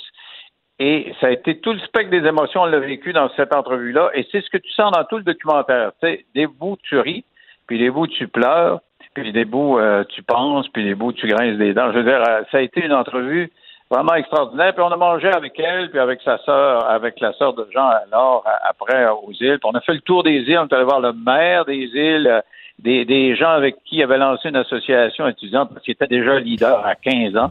Et puis, J'avais euh, déjà entendu cette histoire-là, mais j'en ai su plus là, sur son, son premier militantisme lorsqu'il est devenu un jeune révolutionnaire aux îles ou à, à la polyvalente. Là. Ben oui, puis ses parents n'étaient pas trop d'accord avec ça. Puis il, y avait tellement de sens d'organisation qu'un de ses chums de l'époque me raconte qu'il y avait eu un budget pour avoir le téléphone, pour avoir même un endroit où aller coucher à côté de l'école. Il, a fait son, son appartement payé, puis il pouvait militer là avec, euh, avec l'association. T'as, euh, évidemment, euh, j'en connaissais énormément de monde, de monde, pardon. T'as toute une brochette là, de l'univers des, des médias et de la politique, de gens qui, euh, qui avaient quelque chose à, raconter, une anecdote. Euh, J'imagine pas le, le travail que vous avez eu à, couper, à trier, à monter pour ouais, ouais. le- garder le matériel, parce que tout le monde a beaucoup de choses, tout le monde a beaucoup d'a- d'aventures, d'anecdotes, de choses à raconter sur Jean. Euh, mais, mais même, il fallait choisir les gens avec qui on allait parler parce qu'il y a plein d'amis qui nous ont appelés et qui voulaient participer, mais on pouvait. euh, c'est un documentaire de, de contenu de 43 minutes, une heure, mais euh, sans la pub, c'est 43 minutes. Alors, euh, euh, on a choisi de montrer justement la polyvalence de Jean dans ses relations, dans ses amitiés. Mais c'est des gens qui, qui sont vraiment des amis, là, parce qu'il y a eu toutes sortes de couleurs politiques, entre autres. Mais quand même, Gilles Duceppe et Lucien Bouchard sont des grands amis. Et ils sont très émus quand euh, ils nous parlent de lui. Mais en même temps, André Ouellet, qui est un libéral, qui a été euh, son mentor, Ben oui, ben oui, son mentor, vraiment. Là. est très, très ému. Je te dis, c'est- émouvant de l'entendre parler. Et euh, et t'as euh, Nathalie Roy qui est à la CAQ qui nous explique que c'est gens qui lui donnaient un coup de main. Ça, c'est au niveau politique. Puis dans les médias, ben, tout, le monde l'aimait. Tu nous as parlé, d'ailleurs, c'était euh, un super, une superbe entrevue qu'on a eu ensemble. On a pris euh, bien des clips de notre entrevue. Mais euh, on a eu aussi Pierre Bruno, Paul Larocque, euh, Paul Larcan, euh, Paul Houd, enfin des gens de, tous les médias. Là. Chantal Hébert, qui est très, très ému. C'était mon plus grand chum de journalisme, Michel C. Au- Auger. Et, et puis sa famille. On a parlé de Mme Lapierre, mais on a aussi Marianne et euh, son frère Jean-Michel. C'est la première fois que les deux parlent avec beaucoup d'émotion. Vraiment, il y a, il y a beaucoup d'émotion dans le. dans- il y a beaucoup d'émotion, mais on rit aussi en plus. Ouais. C'est c'est ce qui est fou. hein. Je pense que c'est impossible de regarder euh, ce documentaire-là sans euh, rire et pleurer. Exactement. On pleure quand on se rappelle ce qui s'est passé il y a cinq ans. Et tout le monde est extrêmement marqué par ce qui s'est passé il y a cinq ans. Tu sais, quand on était jeune, on disait tout le monde se souvient du jour où John F. Kennedy est mort, où on était, ce qu'on faisait. Au Québec, tout le monde se souvient de ce qu'il faisait au moment où il a appris que euh, Jean Lapierre est décédé. Et donc, quand tu es un ami en plus, c'est encore plus euh, émouvant et euh, tu entends des gens que tu vois à la télévision et qui euh, habituellement sont des gens assez solides, qui ont, qui ont de l'émotion dans la voix puis dans l'œil, et puis ça te montre jusqu'à quel point Jean-Pierre Jean Lapierre t'a aimé. Puis c'était le but de la manœuvre. Quand à- avec euh, Pascal, je dis OK, on va faire euh, on, on souligne le cinquième anniversaire avec un documentaire, mais j'ai dit là, on monte l'homme. On n'a pas de critique épistémologique de son de son euh, sa vie politique. Il faut montrer pourquoi les gens l'aimaient autant. Tu as gardé un, un segment, ou vous avez gardé un segment pour parler de l'héritage. Et euh, ça m'a frappé parce que euh, l'exercice avait été fait lors du décès. là. Lors du décès, bon, moi j'ai témoigné, et plusieurs autres du monde de la politique, des médias, des amis, des gens ont témoigné. Et cette question-là, elle venait. Mais c'est pas pareil parler de l'héritage de quelqu'un quand écoute l'accident est arrivé il y a, il y a- mettons il y a une demi-journée ou il- mettons le lendemain matin c'est arrivé hier après. Tu sais on, on parlait d'un héritage instinctivement ce que j'en laissais mais sans, sans, sans que la poussière soit retombée alors qu'on était encore dans l'émotion. C'était un tout autre exercice, Denis, que tu as fait de se reposer cette même question-là, mais alors que on n'est plus dans cette émotion-là, là. on s'ennuie, etc. Mais je veux dire, ce que Jean Lapierre a laissé cinq ans plus tard, on, le sent, on le mesure, et tu as refait cet exercice. Moi, j'ai trouvé que c'était un beau moment. Oui, et, puis, euh, comme tu dis avec le recul, c'est Marianne, sa fille, qui dit dans un extrait, elle dit Les souvenirs qui autrefois nous faisaient pleurer, maintenant nous font sourire. Et puis c'est un peu ça. Euh, c'est quand, on a analysé ce qu'il avait fait comme travail, ben on avait le nez collé sur la réalité. Maintenant, on a cinq ans d'écart, et puis on comprend toute l'importance qu'il a eu euh, politiquement, mais dans les médias, jusqu'à quel point il était omniprésent et jusqu'à quel point sa parole a compté. Puis ça a influencé un tas de monde. Ça t'a influencé, tu le dis, ça a influencé euh, d'autres commentateurs, d'autres politiciens qui sont lancés en politique. Ça a influencé vraiment beaucoup de monde. Et ça a carrément éduqué quasiment toute une génération à la politique. Le nombre de personnes qui ont dit, qui ont commencé à s'intéresser, à soit, soit s'intéresser, soit à comprendre, à, suivre le débat politique à travers ces chroniques. C'est bien du monde, là. Oui, et puis euh, on a juste annoncé qu'on avait le documentaire, puis euh, je regardais sur Facebook le, tas de commentaires qu'on a eu et comment il, manque. Il y a plein de gens qui ça, il auraient hâte de savoir ce que Jean Lapierre ils auraient aimé savoir euh, ce qu'il aurait dit de la pandémie, la façon de gérer la pandémie, ce que François Legault fait, ses conférences de presse. Il y a plein de gens qui auraient aimé avoir parce que c'est sûr que son point de vue était toujours original, toujours singulier. Et puis, on se serait abreuvé de ses paroles, c'est sûr. Hmm. Chose certaine, il aurait certainement été du côté prudent avec la pandémie parce que Jean était très, très, très soucieux euh, de la santé, de sa santé. Euh, c'est quelqu'un qui était très discipliné avec sa santé, avec ses, ses check-ups, ses rendez-vous médicaux. Oui, oui, oui. Qui, ouais, tu... Ah, oui, oui, oui. Puis il manquait. Il avait ses scores, il comparait ses scores. Oui, il manquait pas. Euh, Denis, ben, oui. J'avais juste, juste ajouté euh, un autre, un autre une autre dimension que les gens connaissent peut-être moins et qu'on découvre dans le documentaire, c'était quelqu'un d'extrêmement généreux. Et puis, il y a des témoignages, ces gars-là. Puis, il n'allait pas à la télévision donner son chèque ou des choses du genre. C'était de la générosité de cœur. Pur, ouais. Lundi soir, lundi 29 mars, 21h euh, sur les ondes de LCN. Euh, Denis, merci beaucoup. C'est moi qui te remercie. Bye-bye. Salut. Mario Dumont et Vincent Dessureau. Un duo aussi populaire que Batman et Robin. Cube Radio.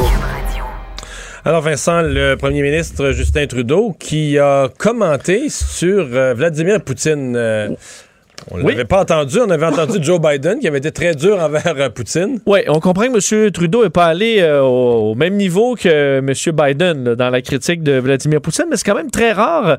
M. Monsieur, monsieur Trudeau est toujours très prudent avec ses critiques à l'international. gentil. Oui, on l'avait vu avec euh, Donald Trump, ce qui était peut-être la bonne, la bonne technique d'ailleurs avec lui à ce moment-là.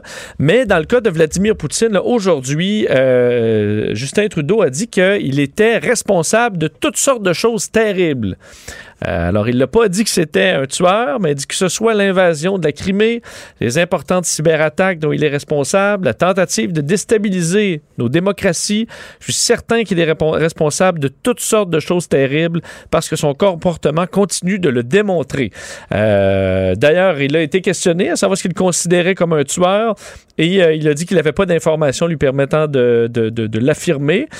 et on sait qu'on arrive aujourd'hui, c'est un dossier quand même important le fait que le, que, le Canada va, bon, aura des sanctions contre la Russie, euh, des sanctions dévoilées par le ministre Garneau aujourd'hui, ministre des Affaires étrangères.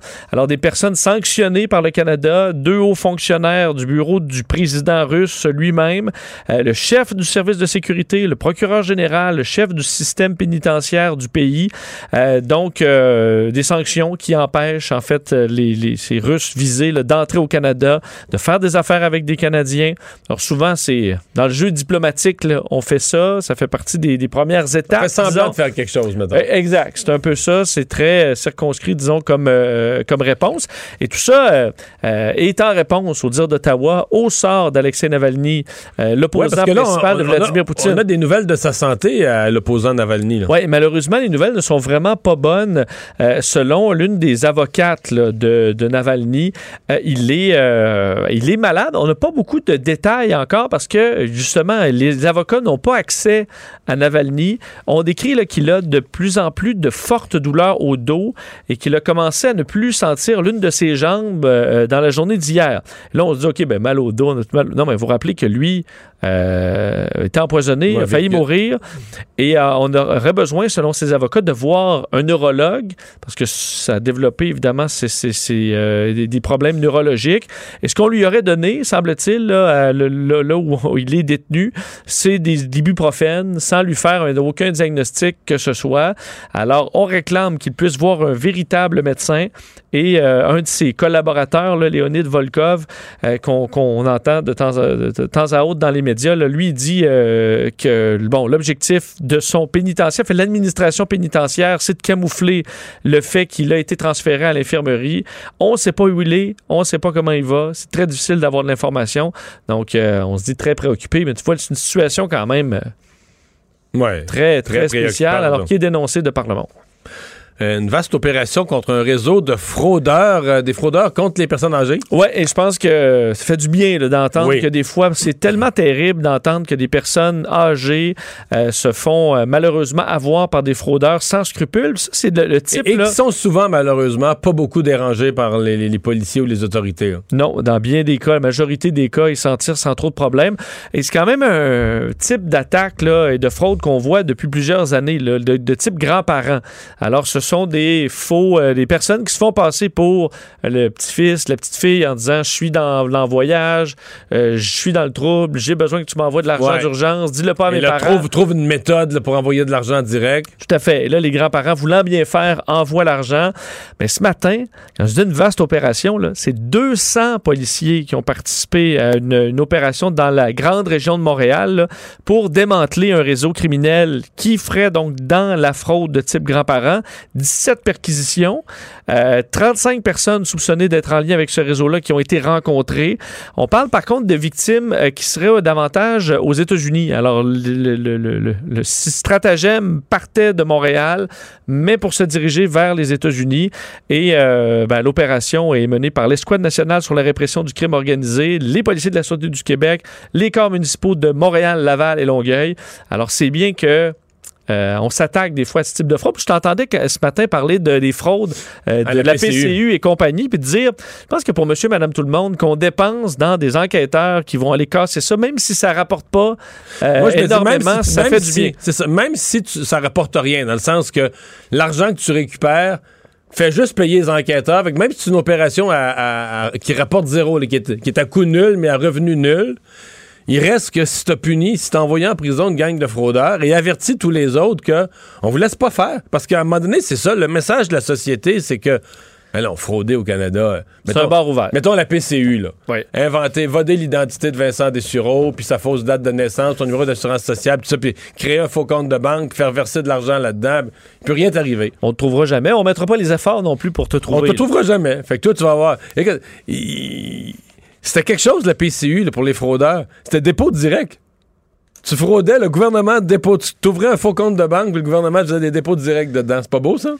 Tout à fait. Alors, euh, c'est pour ça que moi, je, suis toujours content de voir qu'on s'attaque aussi à ce type de crime-là qui fait, qui fait des victimes. Là. Et souvent, on parle de personnes âgées qui ont, qui ont peu de moyens. Pour les gens qui connaissent bien leur géographie, on sait que le canal de Suez n'a pas été ouvert pour rien, parce que c'est un, un, moyen détour. oui. C'est le tour de l'Afrique qu'on évite pour un bateau, là, quand on veut rentrer en Méditerranée, rentrer sur l'Europe à partir de l'Asie. Tout à fait. Canal de Suez, canal de Panama, là, côté euh, raccourci, c'est quand même dur à C'est le bon mot, un raccourci. Et euh, le problème, c'est que dans le cas du raccourci égyptien, le canal de Suez, ben là, il est bloqué. Vous avez probablement vu ces images quand même vraiment spectaculaires d'un porte-conteneur gigantesque qui est, euh, en fait, de ce qu'on comprend, le pris par les vents, est allé s'échouer. C'est pogné de, travers. Pogné de travers et bloque euh, le canal, l'une des routes commerciales les plus fréquentées du monde. De sorte que là, et on a tout fait là, pour le débloquer aujourd'hui, on a envoyé plusieurs euh, ben, des, des, bateaux remorqueurs. Je pense qu'on en a envoyé même 18 aujourd'hui. On a essayé de creuser. Pour l'instant, il est encore coincé là. De sorte qu'il y a beaucoup d'inquiétudes parce que là, on parle de plusieurs dizaines de bateaux qui ne peuvent pas circuler. Euh, au point où le baril de pétrole a monté euh, aujourd'hui de plus de 5 parce qu'on s'inquiète des réserves dans les prochaines semaines si jamais ce canal ne, rouvre pas dans les prochaines heures. Alors, on fait tout ce qu'on peut. Je vous disais, là, un bateau de bonne taille, 220 000 tonnes. L'Ever Given, c'est le nom de ce navire-là. 20 000 conteneurs navigués entre Rotterdam, euh, fait de- depuis l'Asie jusqu'à Rotterdam et s'est immobilisé. On parlait de vent fort de 74 km/h et probablement qu'une rafale, parce que tu sais, un bateau, là, euh, porte-conteneur, plus de 60 mètres de haut, sur une immense surface, quand ça pogne dans le vent à basse altitude, Ouais. on peut perdre le contrôle. Alors là, il y a un Tu tronc. nous as quand même mentionné avant qu'il pesait 220 000 tonnes, c'est ça? 220 000 tonnes. Alors, on comprend que ça prend. Il part pas au vent comme une plume non plus, là. Non, t'as- t'as raison, mais la voile que ça fait, Ouais, là, ouais, je comprends. porte-conteneur, en plus, c'est vraiment en hauteur. Euh, donc, il y a une partie du canal, le tronçon historique est ouvert. On est capable de l'ouvrir l'ouvrir dans les deux directions, mais cette partie-là est vraiment coincée. Alors, on n'a pas de détails à savoir quand on pourra euh, le décoincer, parce que si on n'est pas capable avec les remorquables, il faut commencer à le à retirer les conteneurs. Ben là, on en a pour un, pour un bon moment. Euh, 19 000 navires empruntent à peu près chaque année là, le canal de Suez. euh, qui rapporte, qui Ouais. fait, qui fait rapporter à l'État égyptien là, plus de 5 milliards de dollars par année. Moi, je vois un bateau pogné de travers dans le canal de Suez, et puis je vois François Pérusse arriver à côté puis dire Ben beau ça. Ben, ben Un beau. slow clap. Bravo. Ben beau ça. Oui. Un de ces personnages. ben beau. Bon. Oui. Euh, Est-ce que les bébés aiment se faire parler en bébé? Oui, je termine là-dessus. Étude euh, sur euh, fait de UCLA sur les bébés. Est-ce que c'est profitable de leur parler là? Je ferai pas l'imitation, là, mais des des gaga gougou. Euh, En fait, je vous l'ai décrit là, la voix de bébé. On dit un niveau là plus dans les aigus, parler des fois plus que c'est lentement. interdit chez nous. Ah oui? Ma blonde et moi, on n'a jamais parlé aux, bébés, aux enfants bébés. Le bébé, en- ben, à deux mois, t'es comme bon, tu vas Ben prendre non, ton mais biberon là, à deux Robert. deux mois, euh, je ne parle pas de deux mois, mais de la minute qu'ils ont commencé à écouter pour parler, là, Ok, on leur a parlé comme on parle. comme des adultes. Tout le temps. Bon. Bon, ben là, tu scrapes mon étude parce que ce Ben qu'eux disent, c'est que mais là, on parle de bé- bébé, là. Alors peut-être que euh, je comprends Ok. que quand c'est un ado, euh, tu peux le parler en adulte. Mais donc aussi de parler avec une, un son chanté, selon euh, eux, euh, dans, et même pour les bébés bilingues, parce qu'on disait que pour les bilingues, là, ça pouvait nuire parce que là, ils devenaient tout confus avec les voix Non. de bébé en anglais-français. Au contraire, ça pose pas de problème. On dit que les bébés sont plus attentifs face aux voix, euh, aux voix les bébés de ça. bébés. Ils aiment ça et ça ne pose pas problème à leur développement. Mais je pense qu'à un certain âge, l'ai jamais fait. tu peux arrêter. Tu Ouais. vois? Alors, l'inverse est aussi possible. Leur en adulte, ça pose pas problème. Mario Dumont et Vincent Dessureau. Joignez-vous à la discussion. Appelez ou textez le 187 Cube Radio 1877 827 2346. Alors, euh, retour à temps plein, donc euh, tous les jours à l'école, des élèves de 3e, 4e secondaire euh, en zone rouge, eux qui y allaient une journée sur deux jusqu'à maintenant. Euh, Roxane Borges da Silva est professeure à l'école de santé publique de l'Université de Montréal. Bonjour. Oui, bonjour, M. Dumont. Euh, Monsieur Legault a parlé d'un risque calculé. Ce matin, au Parti libéral, on, semblait sceptique. On disait, est-ce qu'il est-ce qu'il peut nous montrer les calculs du risque? Qu'est-ce que vous y voyez, vous? Est-ce que c'est un risque élevé? Mais en fait, ce, cette décision me surprend beaucoup parce que on a vu la semaine dernière euh, la docteure Drouin, directrice régionale publique de Montréal, qui euh, semblait être inquiète par les variants dans les écoles et qui était même et qui a parti ce projet pilote pour circonscrire les variants, de vacciner les parents euh, dans les quartiers de Côte-Saint-Luc et Plamondon pour circonscrire les variants. Donc on sent qu'il y a un stress au niveau des écoles et des variants. Puis finalement, le lendemain ou, le, ou quelques jours après, en tout cas, on voit que le, le ministre Legault propose de réouvrir complètement, de ramener complètement à temps plein les, les enfants, euh, ben, les jeunes dans les écoles secondaires, donc de doubler le, le, le nombre de contacts que ces jeunes vont avoir et, et donc du coup de doubler la probabilité de propagation de ces variants. Donc euh, je comprends pas trop, disons, et je suis plutôt inquiète avec cette mesure-là. Mais, mais est-ce que c'est une mesure si efficace? Je me suis toujours posé, dans le fond, euh, on comprend qu'il y a moins de monde dans l'école, si, si euh, les les gens d'un groupe sont pas là, mais en même temps, la journée où ils sont là, ils sont tous là. Ils sont les, secondaires 3, les secondaires 4, la classe est pleine, ils sont, ils sont tous ensemble. Euh, tout le monde finit par passer à l'école dans la semaine aux deux jours aussi. Est-ce que vraiment ça réduit les contacts à ce point? Est-ce que c'était une mesure, je dis pas que ça donne rien du tout, mais est-ce que c'était une mesure si efficace? Mais en fait, c'est une mesure qui a été utilisée dans plusieurs dans plusieurs pays. Ce qu'il faut savoir, en fait, c'est que euh, les jeunes, en fait, se, se, ne se croisent jamais. Donc, les groupes pairs et les groupes impairs, comme ils s'appellent entre eux, ne se croisent jamais dans l'école. Donc, ça veut dire qu'il y a cette, ce potentiel de contact qui est diminué. En fait, c'est ça. Et l'autre chose aussi, c'est que on sait que euh, une personne qui est porteuse asymptomatique contagieuse ou symptomatique contagieuse qui va aller à l'école euh, va dégager des aérosols qui vont rester dans l'air mais mais qui ne resteront pas dans l'air euh, plus que 5, 6, 8 heures. Donc les données sont pas claires encore. Donc ce que je veux dire c'est que les jeunes admettons des groupes pairs, s'il y en a un qui est qui est porteur du virus, mais dans la nuit le virus va mourir dans la dans la classe, dans l'air de la classe et le lendemain, quand une autre classe arrive, euh, le, l'air, ben, le virus devrait plus être là normalement, dans les conditions normales. Donc dans ce contexte, c'était bien d'avoir une, une alternance entre les groupes. Là, dans les couloirs, dans la cafétéria, dans, ben, peut-être pas dans la cafétéria parce qu'ils mangent pas ensemble, mais dehors, dans, ils vont se croiser dans les autobus aussi. On va avoir plus de monde dans les autobus scolaires. Donc il va y avoir plus de croisements, moins de minimisation des contacts, donc plus, on ouvre une plus grande porte aux variants, disons. Ouais. Par contre, euh, ceux qui s'intéressent à l'éducation euh, semblent assez unanimes à dire, euh, point de vue éducation, point de vue réussite, euh, on pose un geste qui risque d'être d'être heureux. Euh, comment vous balancez? Parce que j'entends des spécialistes de la santé publique qui disent, ouais, on a les deux côtés. On a le côté euh, propagation là, du virus de la COVID-19, pas de l'autre côté santé globale des, des jeunes. Est-ce que nos jeunes vont bien? Euh, comment vous, vous balancez les deux? Mais en fait, ils ont raison. Les jeunes ont un très grand besoin de socialisation. C'est une période hyper importante dans la vie et ce besoin de socialisation est très grand. Mais je trouvais que dans le contexte de la Covid des variants, d'avoir cette alternance euh, était une espèce de solution de mitigation qui leur permettait du coup de, socialiser un jour sur deux, si je peux dire, et, et de et de moins sans pro- trop propager la Covid. Par ailleurs, il faut aussi regarder l'évaluation, ben, l'impact économique, c'est-à-dire que en augmentant le nombre de cas, le nombre de personnes euh, dans les dans les écoles, on a un potentiel d'augmentation du nombre de cas, et avec les mesures très strictes qui ont été mises en place de, de bulles, de d'isolement, en fait, dès qu'il y a un cas dans la classe pour toute la famille, les frères et sœurs, etc., on risque d'avoir un impact économique encore plus grand euh, avec le nombre de cas qui risque d'augmenter si les variants se promènent dans les écoles. Donc, euh, avec beaucoup plus d'absentéisme au travail, etc. Donc, c'est très difficile à prendre comme décision. C'est un équilibre difficile, mais j'aurais attendu un peu plus dans la mesure où actuellement on n'est pas certain de l'évolution des variants dans la grande région de Montréal. Vous avez gardé le statu quo un peu plus longtemps. Euh, je veux vous entendre sur un autre sujet. Vous avez vu ce jugement qui est arrivé hier euh, sur la question euh, du un jugement du tribunal administratif du travail, là, sur la question de la protection du personnel de la, de la santé, des préposés, des infirmières, euh, où on dit que dès qu'ils étaient en zone euh, rouge ou même en zone euh, chaude mais semi, c'est-à-dire avec des, des patients qui sont suspectés d'avoir la COVID, même s'ils n'ont pas réussi, ils n'ont pas re- reçu leur résultat de test positif, on devrait porter le N95 pour protéger le personnel. Est-ce que, d'après vous, on a pris des risques inconsidérés avec la santé du, personnel de la santé, du personnel soignant?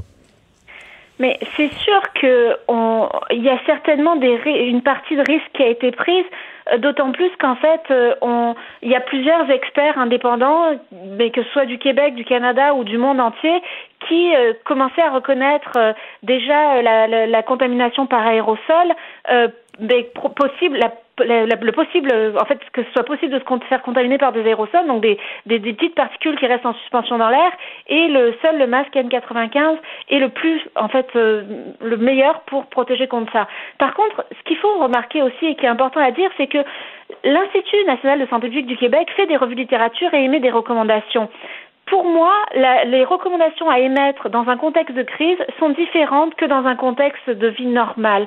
Et je, me questionne des fois à savoir si l'INSPQ a changé sa façon de travailler, c'est-à-dire que d'habitude, quand on a, un médicament qui fonctionne et qu'un nouveau médicament arrive sur le marché, on peut prendre du temps avant de vérifier, on a le temps avant de vérifier si, on, implante le nouveau médicament ou pas. Mais dans un contexte de crise où on commence dès qu'on a le moindre doute sur une, probabilité ou sur une possibilité de contamination, mais on applique le principe de précaution et je comprends pas en fait pourquoi on a tant attendu euh, au niveau de l'INSPQ pour appliquer le principe de précaution, pourquoi on a eu des doutes et on a fonctionné comme si on était dans un contexte normal. C'est comme si les, stratégies n'ont pas évolué avec la crise. Madame Borges da Silva, merci d'avoir été là. Je vous en prie, au revoir. On s'arrête. Richard Martineau s'en vient.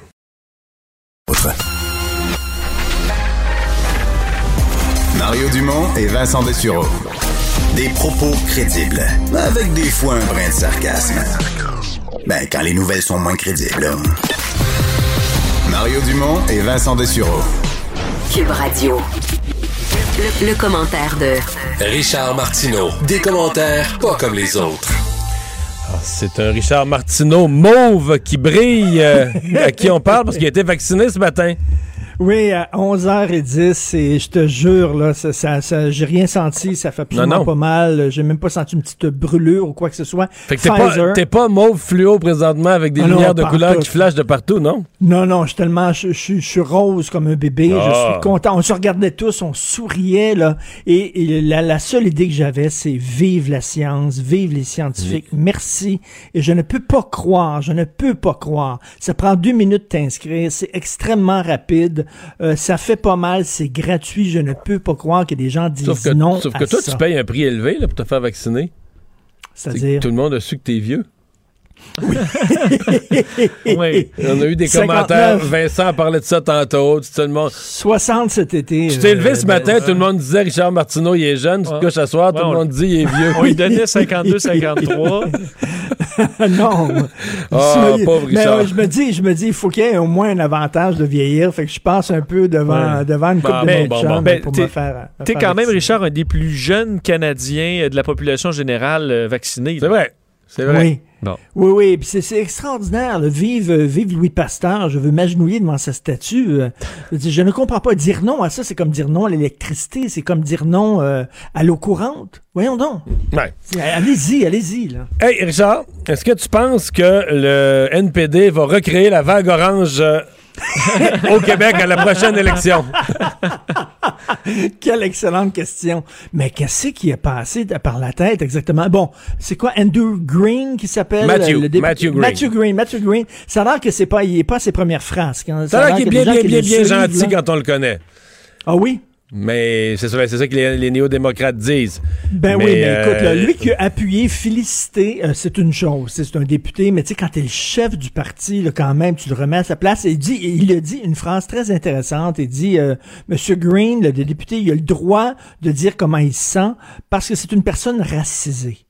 OK, ça, là, c'est, il y, a- il y a deux choses là-dedans. Comment il se sent? On est dans, on est maintenant dans la société du, du, du ressenti. Mes émotions Ouais, mais sont plus Richard- importantes que la raison. Et je suis une personne racisée, donc, je peux euh, dire n'importe quoi. Je peux dire que le, le Québec est une gang intolérante, fasciste, xénophobe, etc. Parce que je suis une personne racisée. Mais tu trouves pas que c'est une. Tu sais, mettons que je te dis, moi, moi, comment tu te sens, Mario? Puis je te réponds, moi, je me sens que les Chinois, c'est tous des gourmands. Ben oui. Tu pas trouvé que ma phrase est bizarre? Tout à fait. c'est de même, je me sens, je me sens que les Chinois, ça, je. Tu peux pas contester parce que c'est ce que je ressens. C'est ce que je Tu ressens, je me moi. sens, moi, je me sens, selon mon expérience personnelle, selon ce que je vis, là, c'est des mauvais conducteurs. Les Chinois savent pas conduire. Alors lui, là, Bon. il dit comment est-ce qu'il Ah. se sent? Il sent que les Chinois, les Québécois, c'est des racistes. C'est comme ça qu'il Oui. se sent. Ah, OK. C'est comme ça qu'il se C'est sent. le fun. fait que- non, non, mais attends une Ça minute. a pas si la peau blanche, Ça tient pas la route une fraction de seconde, son affaire. mais, pas la si route. t'as la peau blanche, tu peux pas te dire comment tu te sens. Parce que, tu tu fais partie des dominants. Ferme ta gueule, reste dans ton coin, coucouche panier. Mais si t'as le teint basané ou quelque chose comme ça, ou tu fais partie de, de- de- d'une communauté ethnique, là, tu peux dire comment tu. Non seulement tu peux, mais tu dois le dire. Puis on doit écouter tes émotions et, et en prendre note. Mais dans sa, lettre ouais. dans sa lettre d'explication aujourd'hui, il réutilise l'expression suprémacisme blanc. Tout à l'heure, en ouverture d'émission, je suis allé su- sur Wikipédia. Suprémacisme blanc, c'est une thèse politique horrible, euh, du, même, euh, du même acabit que le nazisme, etc. Mhm. Euh, les photos qui sont là-dessus, c'est le Ku Klux Klan. À mon avis, quelqu'un qui dit que au Canada, un gouvernement, une population, une partie de la population, les institutions sont des suprémacistes blancs, à mon avis, il devrait démissionner. Là. Il, devrait, il peut pas rester là. Ben non. Mais, Mais là, il redit, comment, là. comment il doit redit, mais en même temps, il, il rend ce langage-là acceptable. C'est complètement inacceptable. Mais tu dois comment. Tu, tu- tu- tu sais comment doit se sentir Alexandre Boulris, qui est au sein du NPD, puis il, il- il entend Ben, son il chef. doit sentir qu'ils ont, ont- mis un X sur son comté, puis ils ont mis un X sur lui, puis ils ont mis un X sur le Québec. C'est terminé, là. Il vient de finir, là. C'est comme euh, lui, euh, c'est comme il a dû sentir le tapis là qu'on on tirait sous ses pieds là, par sa propre gang. D'ailleurs, d'ailleurs, faut le, faut le dire, faut le dire en toute transparence là. Euh, moi, à l'émission, je sais d'autres émissions de Cube, je sais pas toutes lesquelles là, mais à plusieurs émissions de Cube depuis hier, on tente de parler à Alexandre Boulris. Moi aussi. Moi aussi, Toi aussi, t'as voulu l'inviter. Bon, Oui, oui. il ne commande pas, il a refusé à tous nos recherchistes, à toutes les équipes. il ne veut pas parler de ça. Non, non, mais il doit capoter. Comment t'appelles ça là, quand tu fais la guerre et tu te fais tirer par ta- ton armée? Friendly fire. Ouais, un tir. Friendly euh, fire, là, tir c'est la, ta ami, gang dans le dos là, qui, qui tire, un tir ami. Exactement, ben, c'est exactement ça qui est arrivé. Richard, est-ce que tu euh, es prêt à dépenser pour du baseball à Montréal? Nommez-moi un jeune qui aime le baseball. Moi. Nommez-moi un jeune, là, on voit ça à long terme. Moi. Là. Ah, Ouais. Un jeune. Ouais. Mais, mais euh, c'est NBA, c'est basketball, c'est soccer. Voyons donc, le, le baseball, c'est c'est borderline mon oncle, là. Vraiment, là, investir dans le baseball, c'est l'avenir, ça. Euh, Pour une équipe, pour une équipe, Mais en je plus, pas en si sûr. Aux États- partagée. aux États-Unis, quand il y en a, c'est vrai que c'est le sport qui a la moyenne d'âge la plus élevée, mais qui se renouvelle. Je sais pas. Euh, c'est dur à dire à Montréal. Les jeunes n'ont jamais vu de baseball. Est-ce qu'ils aimeraient ça? Ben, écoute, le baseball puis le shuffleboard, c'est un peu, non? Ben, la- voyons, les terrains de pétanque sont pleins, Richard, les terrains de pétanque dans les parcs à Montréal. Mais je suis allé, moi, au dernier match, les, les derniers matchs de- des expos au stade olympique. faut dire que le stade olympique est très grand, mais il y avait plus de pigeons que de gens, là.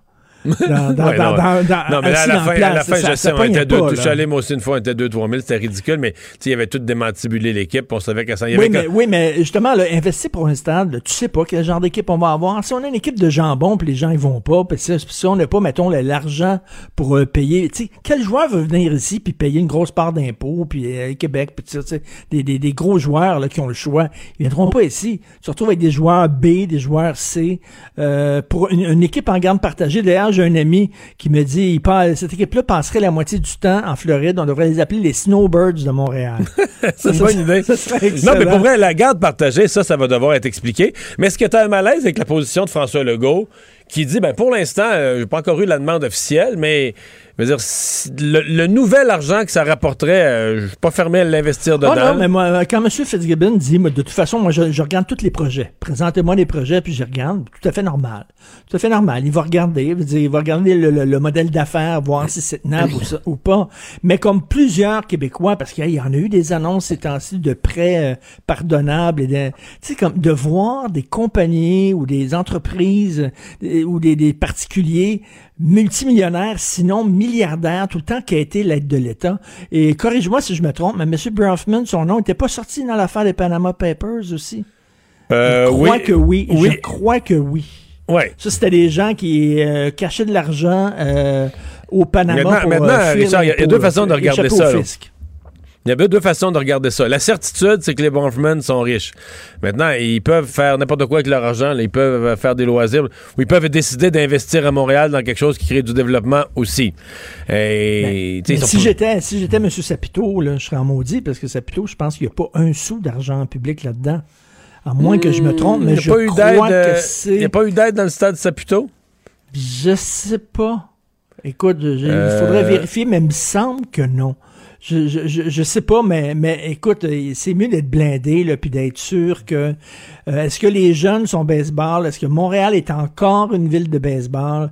Euh, je sais pas. On, on espère qu'ils vont, euh, ils vont regarder ça avec des, des- bons yeux. Mais en tout cas, c'est certain que Denis Coderre, M. Baseball lui-même, tu sais, euh, il est bien, bien, bien content que le projet revienne euh, sur, sur la Mais t'es-tu si, si sûr que ça? Je me suis posé la question. Je suis pas sûr que Denis Coderre est content. Parce que pour l'instant, avec la garde partagée, puis le projet qui est compliqué, ben, je suis pas si sûr que le projet est, populaire ça dans le grand ça public. là. vaut-tu un, ça vaut-tu un stade pour un- une garde partagée? Le stade, là, avant, il faut se rappeler, là, avant la pandémie, là, bien sûr, il n'y a rien au stade.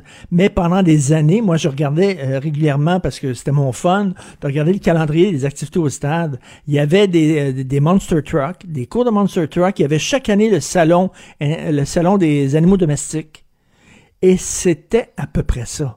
C'était à peu près ça. Et tu te promènes dans le stade et t'en- t'entends encore le, le son du dernier show de Pink Floyd en 76 là, qui tourne dans, dans, dans le stade. là. Mais tu sais, il, est- il est vide. Là.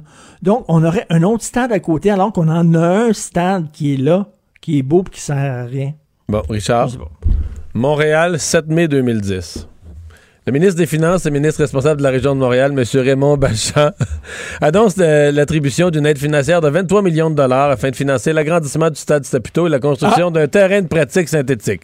Alors, tu m'as corrigé. Donc, Cette dit, aide est si conditionnelle à l'obtention de la franchise de la Mige. Écoute, je dirais qu'en Amérique du Nord, à mon avis, là, toutes les équipes de sport professionnels, t'en trouveront pas beaucoup qui n'ont pas eu soit le terrain Ben- de la ville, soit un congé de taxes municipales. Ils ont payé 70% de la facture, la famille Saputo. Sur Mais les c'est ça. 82 C'est millions. quand même, beaucoup. ce qui est quand même C'est quand même beaucoup. Mais dans le cas présent, c'est pareil. Là.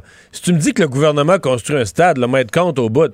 Si tu me dis que le gouvernement fait un prêt remboursable avec des garanties et tout ça, en investissant conjointement avec le boss de Couchetard, euh, le boss de Stingray, le boss de Claridge, le- toutes des gens qui ont quand même fait le, boss de Garda, de sécurité Garda, des gens qui ont puis qui mettent chacun X millions de leur poche du vrai argent. Ben là, je suis peut-être plus prêt à regarder ça en disant ben là, eux Mais mettent s'ils participent, au- s'ils participent au bénéfice, mais on dirait que ces temps-ci, tout ce qu'on fait, c'est des prêts euh, pardonnables. C'est-à-dire qu'on donne de l'argent puis on participe pas au bénéfice. C'est ça, ça qu'il y a plusieurs personnes, dont Michel Gérard, qui dit mais c'est bien beau aider des, aider des entreprises, mais acheter des actions ou s'assurer qu'on euh, qu'on fasse partie des, des bénéfices, c'est intéressant aussi. Parce que là, quand c'est des pertes, c'est tout le monde qui, qui paye, c'est le gouvernement Mm. qui paye, puis quand c'est des profits, c'est seulement l'entreprise qui, qui empoche.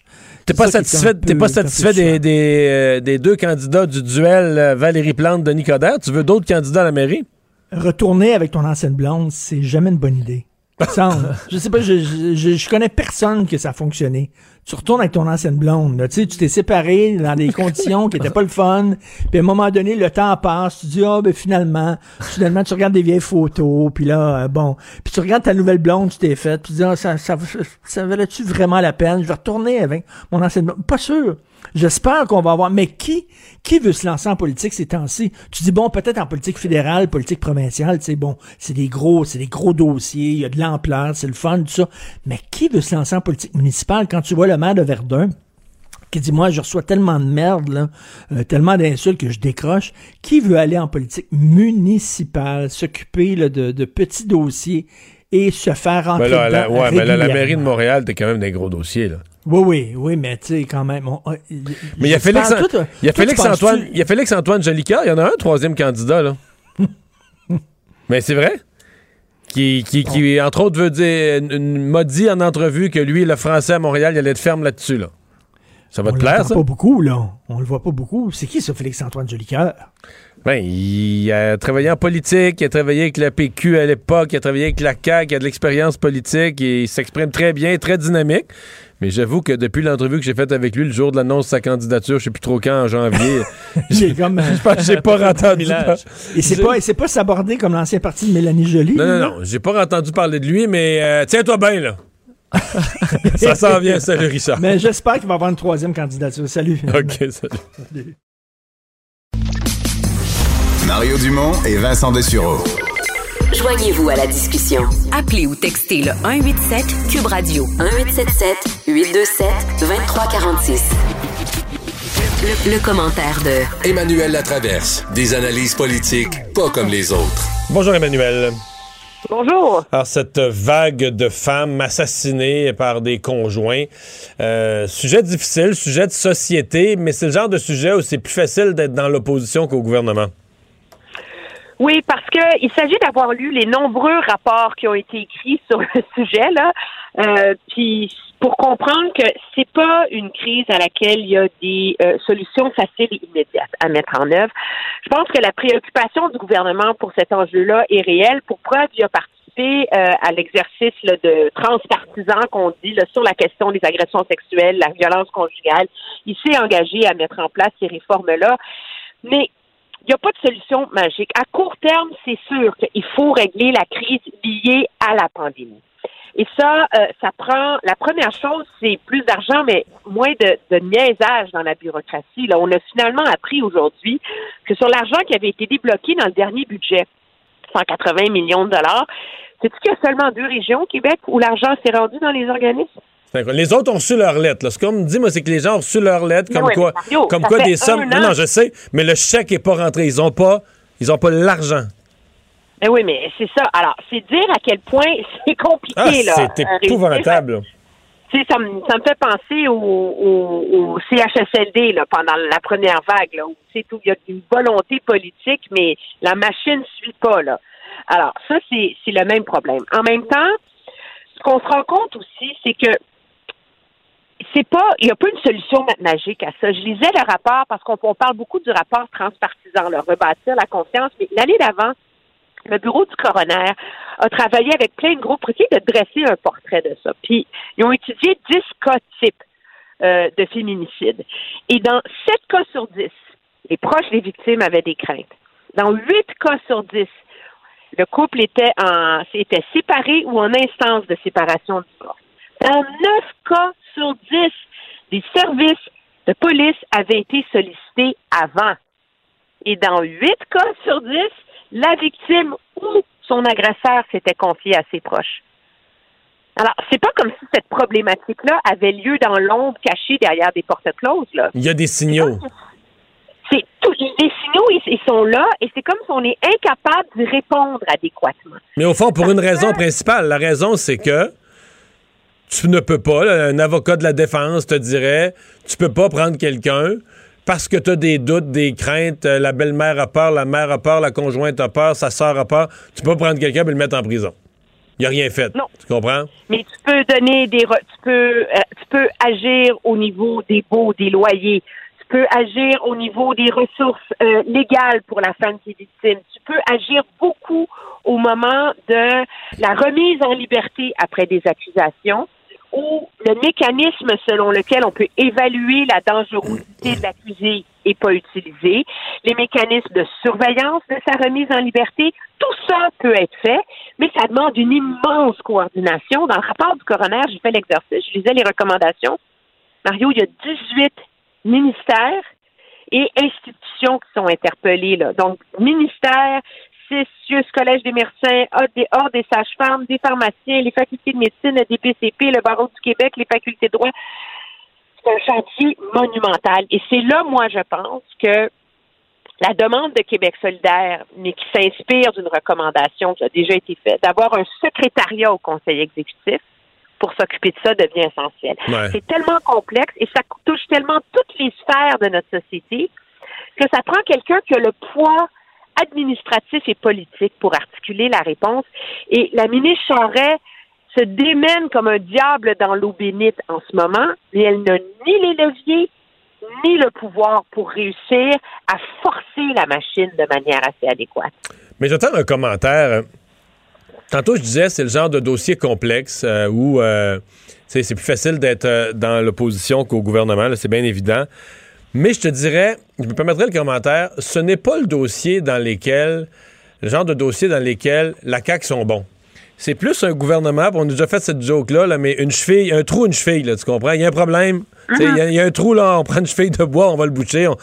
Et les problèmes de société multifactoriels, complexes, où il faut faire un peu de, comme une certaine animation sociale, occuper l'espace, parler aux gens, c'est, on dirait que c'est pas, euh, c'est pas la tasse de thé si naturelle de ce, de ce gouvernement-là ou de ce parti-là, là, sais. Euh, c'est pas, il y y a des partis ou des gouvernements, des fois, qui vont l'avoir plus, même si ils n'ont pas de solution magique, ils sont pas plus capables d'avoir une solution magique face à un problème complexe. Mais ils vont être plus capables d'habiter le moment, d'habiter l'espace. croire qu'ils l'ont la C'est ça, de dire, de dire des choses, d'en parler de long en large, d'avoir l'air d'être à l'offensive, même s'ils sont à la défensive. Tu comprends ce que je veux dire? Et je trouve pas que ce sont, des, ce sont le genre de dossiers où la CAQ sont, performe bien. Parce que ben, c'est intéressant que tu dis ça, parce que quand j'écoutais le point de presse de Mme Guilbeault et de Mme Charest ce matin, je me disais, mon Dieu, ils ont l'air les deux sur, sur la défensive. Alors que c'est pas c'est pas de leur faute là, ce qui arrive en ce moment. Il y a une prise de confiance collective. Là. Alors, pourquoi pas saisir l'occasion tu sais, et, et, et embarquer de manière offensive dans cette discussion-là? Parce que de la même façon que tu sais, quand M. Legault a dit il y a quelques semaines, tu sais, il a parlé aux hommes du Québec, puis c'est pas viril de taper sa femme, puis etc. La discussion est beaucoup plus large que ça. C'est que la violence conjugale, c'est pas juste de taper ta femme puis de la tuer. La violence conjugale, c'est de la harceler, c'est de la contrôler, c'est de contrôler ses déplacements, ses finances, c'est de la blâmer pour tout ce qui va pas bien. Alors, il faut qu'il y ait une discussion beaucoup plus large qui interpelle les hommes, mais les femmes, moi, je pense, je suis chanceuse, il n'y a personne dans mon entourage qui souffre de ça. Mais en écoutant le débat depuis trois jours, je me dis, mon Dieu, si j'avais une, une, amie dont le mari regardait les textos dans son cellulaire, est-ce que je dirais d'aller appeler violence conjugale, tu sais? Puis je l'aurais jamais fait avant. Alors que maintenant, je vais, je vais regarder Plus sensible. différemment. Et c'est de cette manière-là qu'il faut avoir le débat au Québec. Eh bien, mais euh, demain, budget à Québec, euh, on va surveiller ça de près. Par ailleurs, demain, on aura les détails de ça. Merci beaucoup, Emmanuel. Très bien, au revoir. Salut, on s'arrête. Pour une écoute en tout temps, ce commentaire d'Emmanuel Latraverse est maintenant disponible dans la section balado de l'application ou du site cube.radio. Cube Radio. Tout comme sa série podcast, Emmanuel présente un balado qui vous fera découvrir qui sont les hommes et les femmes derrière nos politiciens. Le hockey a tellement évolué, les jeunes maintenant, ils ont des skills comme ça se peut pas. Puis ces kids-là, ils rêvent à... Jean-François Barry. Un animateur pas comme les autres. Salut Jean-François. Salut Mario, salut Vincent. C'est à se rouler à terre parce que tu sais, les blessures au bas du corps, au haut du corps, on, Ouais. sait jamais, on sait jamais trop ce qui se passe. Là, on serait tenté de dire le Canadien a une blessure, a une blessure au test, là, mais on sait pas, on sait pas qui, on sait pas quoi, on sait pas combien, on sait rien. C'est épouvantable. Hein? c'est compliqué cette histoire-là. Honnêtement, là, euh, tu sais, je me dis, quand, euh, pour les blessures, là, je peux comprendre parce qu'on veut pas que les adversaires. Non, je comprends, je comprends, je comprends. bon, même c'est un peu tiré par les cheveux, mais ok, je, je comprends, c'est défendable. Mais là, pour la COVID, là, je veux dire, il n'y a rien de honteux là-dedans. On n'est pas en train de dire qu'il y a une chlamydia, là, Joël Armia, là, tu sais. La COVID, tu peux attraper ça en faisant ton épicerie. C'est Mais comme là- un- mais là, on sait rien de grippe, rien, Il n'y a rien de gênant, là. Non, c'est rien. Ils nous disent rien. Tout ce qu'on sait, c'est que euh, la, la liste est sortie de la Ligue nationale de hockey et Armia et Kotkaniemi sont toujours dessus. Donc, leur nom est euh, placé. Mais, ça veut près, pas dire que les deux. Il semble clair qu'un des deux a un test positif puis que les deux ont passé du temps ensemble. Ça, c'est ce que je déduis, là. Ça, c'est clair qu'il y en a un des deux, au moins un des deux. Peut-être les deux. Puis effectivement, les, les deux Finlandais sont proches. Fait que probablement qu'il y en a au moins un des deux qui l'a, puis il a passé du temps avec l'autre. Donc, comme la période d'incubation est de 3 à 5 jours, on peut toujours pas dire si la deuxième personne l'a ou pas. Euh, Il y, a à peu près huit joueurs là, présentement dans la Ligue nationale de hockey qui sont sur la liste COVID de, la Ligue. Euh, il devrait y avoir un point de presse ou en tout cas une série de, questions de Marc Bergevin euh, demain matin qui va répondre à tout ça. Mais qu'est-ce qu'il va avoir le droit de dire? Là? On s'en rend compte, le dossier est piloté par la Ligue nationale de hockey et non pas par le Canadien de Montréal. Fait que c'est pas, c'est pas la faute du Canadien. C'est pas le Canadien qui est pas bavard dans cette histoire-là. C'est la Ligue qui a ça charge. C'est le syndicat des joueurs aussi qui ne veut pas qu'on révèle qui a fait quoi. Puis, mais tu sais, je veux dire, à moins que c'est parce qu'il a fait un party à, à 25 dans sa maison puis ils veulent pas que ça sache. Sinon, je comprends pas là, la, Ouais. la honte de dire arrive, la là. personne a la COVID, qu'est-ce que tu veux? C'est ça. Fait que demain, peut-être qu'on en saura plus, mais euh, chose certaine, en tout cas, ça bouge pas. Euh, D'ici euh, lundi, pas de hockey, même pas le droit d'aller s'entraîner. Euh, et moi, j'ai- peur que ce soit un point tournant dans la saison du Canadien, honnêtement, parce que Ouais, le parce Canadien que là, va jouer mais tellement ça, de matchs là, au retour. C'est ça que j'allais dire. Le Canadien va jouer des matchs. Puis là, s'il faut rajouter quatre matchs à euh, un calendrier déjà serré. Et là, mettons que le Canadien, prenons le scénario, ils réussissent à se faufiler en série. Là, ça veut dire que eux, la semaine de congé de certaines Exact. autres équipes, eux, ils vont avoir joué comme des fous, probablement pour aller chercher les derniers points pour rentrer en série. Ils n'auront pas de jour de repos. euh, C'est- euh, C'est ça qui va arriver. Puis imagine le scénario si, mettons, il y aurait juste nous autres dans la division du Nord qui ont des matchs euh, à jouer. Ben, ça se peut pas parce que tu vas me dire on joue contre les autres, mais, c'est nous, mettons, qui avons le plus de matchs à jouer. Et là, ces matchs-là vont décider de où est-ce qu'on termine. Donc, euh, évidemment que le Canadien pourra pas reposer ses éléments, etc. Parce que, mettons qu'on est quatrième avant ces quatre matchs-là, mais que Toronto a fini, Winnipeg a fini, les Flames ont fini. Là, on, va vouloir gagner ces parties-là pour améliorer notre place au classement. Donc, on risque de rentrer en série fatigué. Et ça, c'est si on rentre, parce que déjà là, que le Canadien, c'était un jour sur deux. Là, on va devoir ajouter ces quatre parties-là. Ça, ça va être du sport. euh, ben, ça va être très intéressant à suivre, là, mais ça va être du sport pour les Mais joueurs du Canadien. qu'on a- on- Ils ont- on- sont mieux de se reposer là. là. on a une solide excuse pour pas faire les séries, moi, je trouve. ça commence. Euh, Exact. Quand même, autre très gros dossier dans la Ligue nationale. On a vu beaucoup des fois des décisions euh, très controversées d'arbitres, mais là, c'est vraiment une histoire qui, est, qui ébranle le monde de l'arbitrage au hockey. là. Ben oui, puis ça, ça, ça amène tellement de questions sur l'intégrité des arbitres. Euh, je vous rappelle, donc Moi, c'est Tim Peel Je hier. pense à la confesse tout de suite. Moi, je trouve ça très, très drôle. Moi, j'ai juste, ri. Ah, mais non, mais je- J'ai juste ri, moi. Je trouve ça drôle.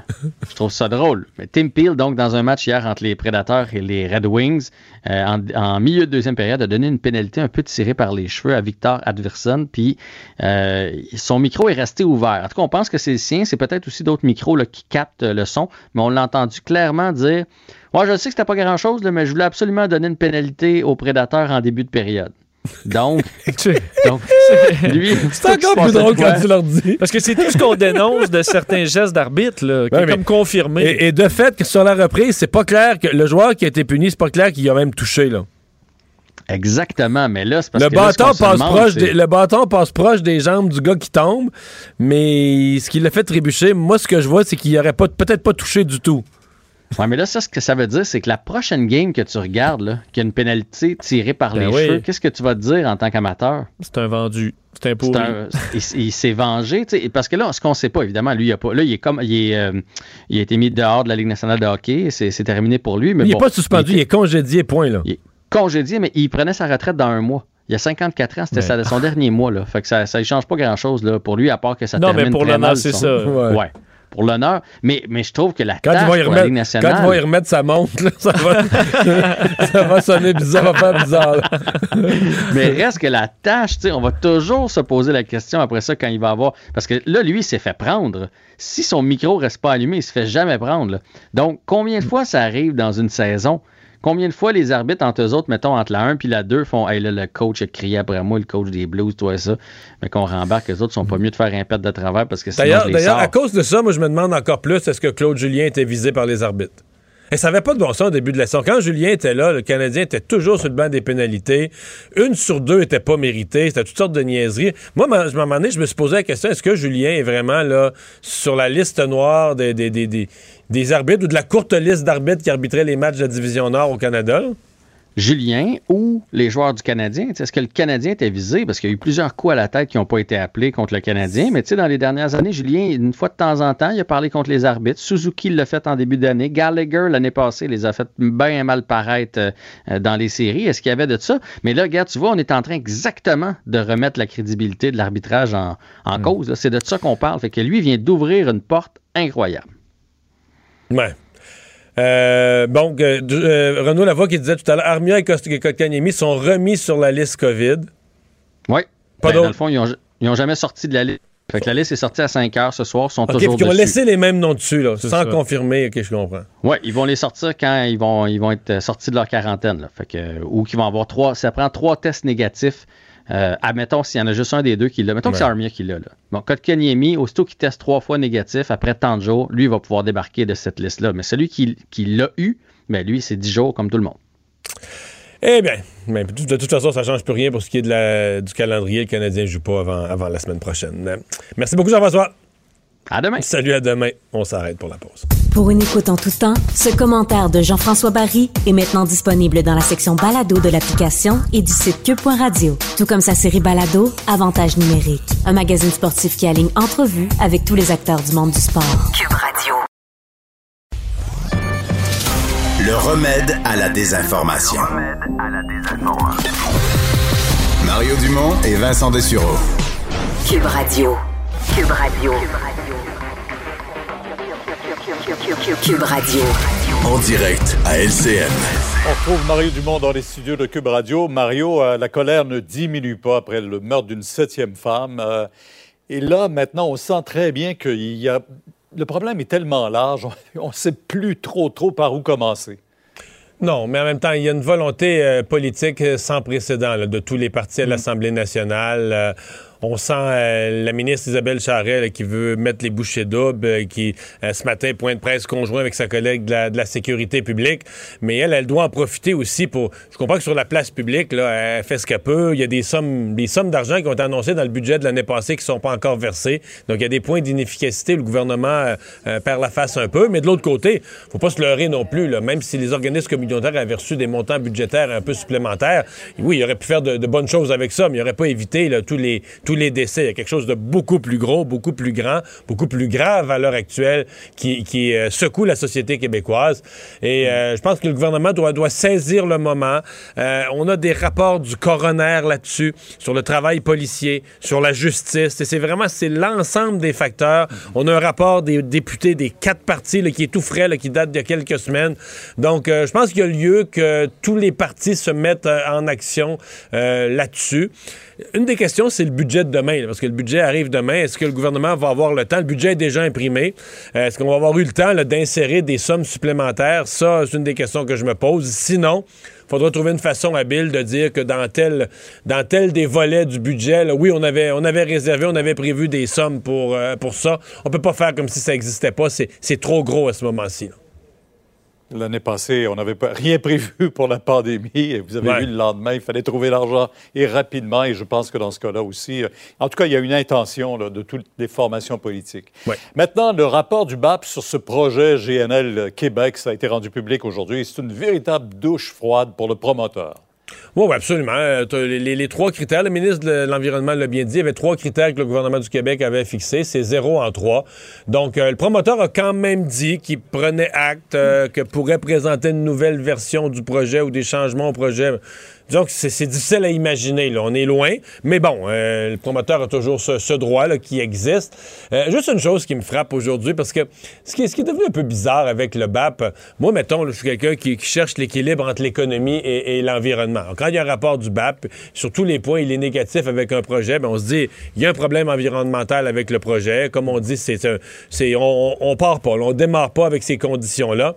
Ce qui est amusant, c'est que les environnementalistes plus radicaux, incluant dans les partis politiques, quand euh, un rapport du BAP est négatif aujourd'hui, là, on va dire, c'est le clou dans le cercueil, c'est fini, ce projet-là, plus jamais, on l'oublie, on l'abandonne.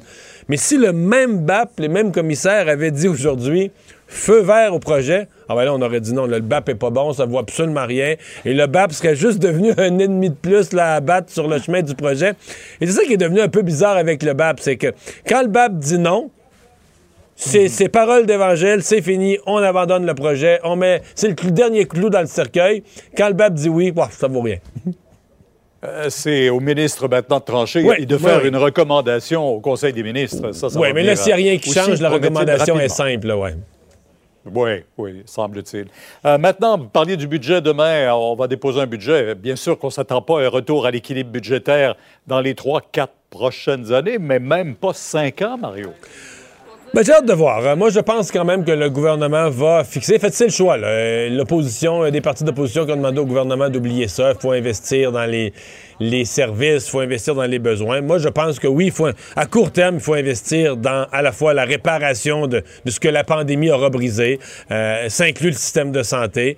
Mais moi, personnellement, mon, ma préférence, ce serait d'avoir, euh, à l'intérieur des paramètres de la loi sur l'équilibre budgétaire, sur une période de cinq ans, un retour à l'équilibre.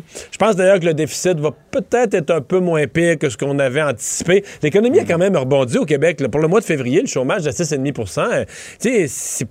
pas tout noir non plus. La pandémie a causé des dommages, mais l'économie du Québec, c'est pas si pire. On a le plus faible taux de chômage au Canada. Donc, euh, mais c'est un budget, on se comprend, c'est un budget qui est, qui est difficile à faire et où le gouvernement, il y, a trois. Il y a les services publics où il y a des gros investissements à faire. Mhm. Il y a l'économie. On peut pas se permettre de couper à court terme. Là. Il faut, on nuirait à l'économie, donc il faut laisser du souffle à l'économie. Il faut penser à la relance. Mais en même temps, moi, je demeure euh, un de ceux qui pensent que les finances publiques, c'est important, puis qu'on s'est donné une loi sur l'équilibre budgétaire, que sur un cycle de cinq ans, on connaît des années difficiles, on emprunte, puis après ça, on se resserre la ceinture, puis on vient à l'équilibre, puis je pense encore que c'est vrai. Mario, merci. On vous écoute demain dès 10h, euh, jour de budget. Au revoir. merci. Alors, euh, Vincent, ben oui, donc jour de budget. Demain, euh, notre émission va porter entre autres là-dessus parce que ça, ça, va nous apparaître à 4 heures. Oui, et euh, enfin, sûrement beaucoup de choses à analyser à ce moment-là. Tu parlais avec, avec Pierre Bruno de ces fonds là, qui sont demandés par les partis d'opposition. En fait, Dominique Anglade du Parti libéral demande à ce qu'on double les sommes, donc de 24 à 48 millions, et au Parti québécois. Pour la violence conjugale. Pour la violence conjugale, et qu'on, du côté du Parti québécois, 70 millions supplémentaires, c'est ce qui est demandé. Est-ce qu'ils auront eu le temps d'inclure ça? C'est une bonne question. Et en Ontario, euh, ben, au- c'était aujourd'hui. Le budget, oui. Euh, alors, on peut quand même euh, voir ce, ce que ça donne pour la province voisine. 33 milliards de dollars de déficit. C'est ce qu'on annonce. C'est Euh, un peu comme si le Québec faisait 20 milliards là, demain. c'est à peu près ça. Et bon, ce qui a coûté le plus cher, dépenses en santé, 16 milliards, 23 milliards pour la protection de l'économie. On comprend toutes sortes de dépenses causées par bon, la, la pandémie. Et dans, dans ce qui est ventilé, là, 1 milliard pour la vaccination, c'est ce qui est prévu. 1,4 milliard pour l'achat d'équipements de protection. 1,8 milliard pour soigner les patients atteints de la COVID et rattraper les retards en chirurgie. Donc, bref, ça sort à coup de milliards. Et retour à l'équilibre budgétaire, c'est un peu la grande question qu'on saura euh, demain, on- dont on aura la réponse demain. En Ontario, pas avant 8 ans. Pas avant 8 ans. Alors, on, ça prendra On du pourra temps. comparer avec le budget du Québec demain. Merci Vincent. Merci à vous d'avoir euh, été là. Je vous souhaite une bonne soirée. On se retrouve demain 15h30. Sophie Durocher s'en vient. Cube Radio.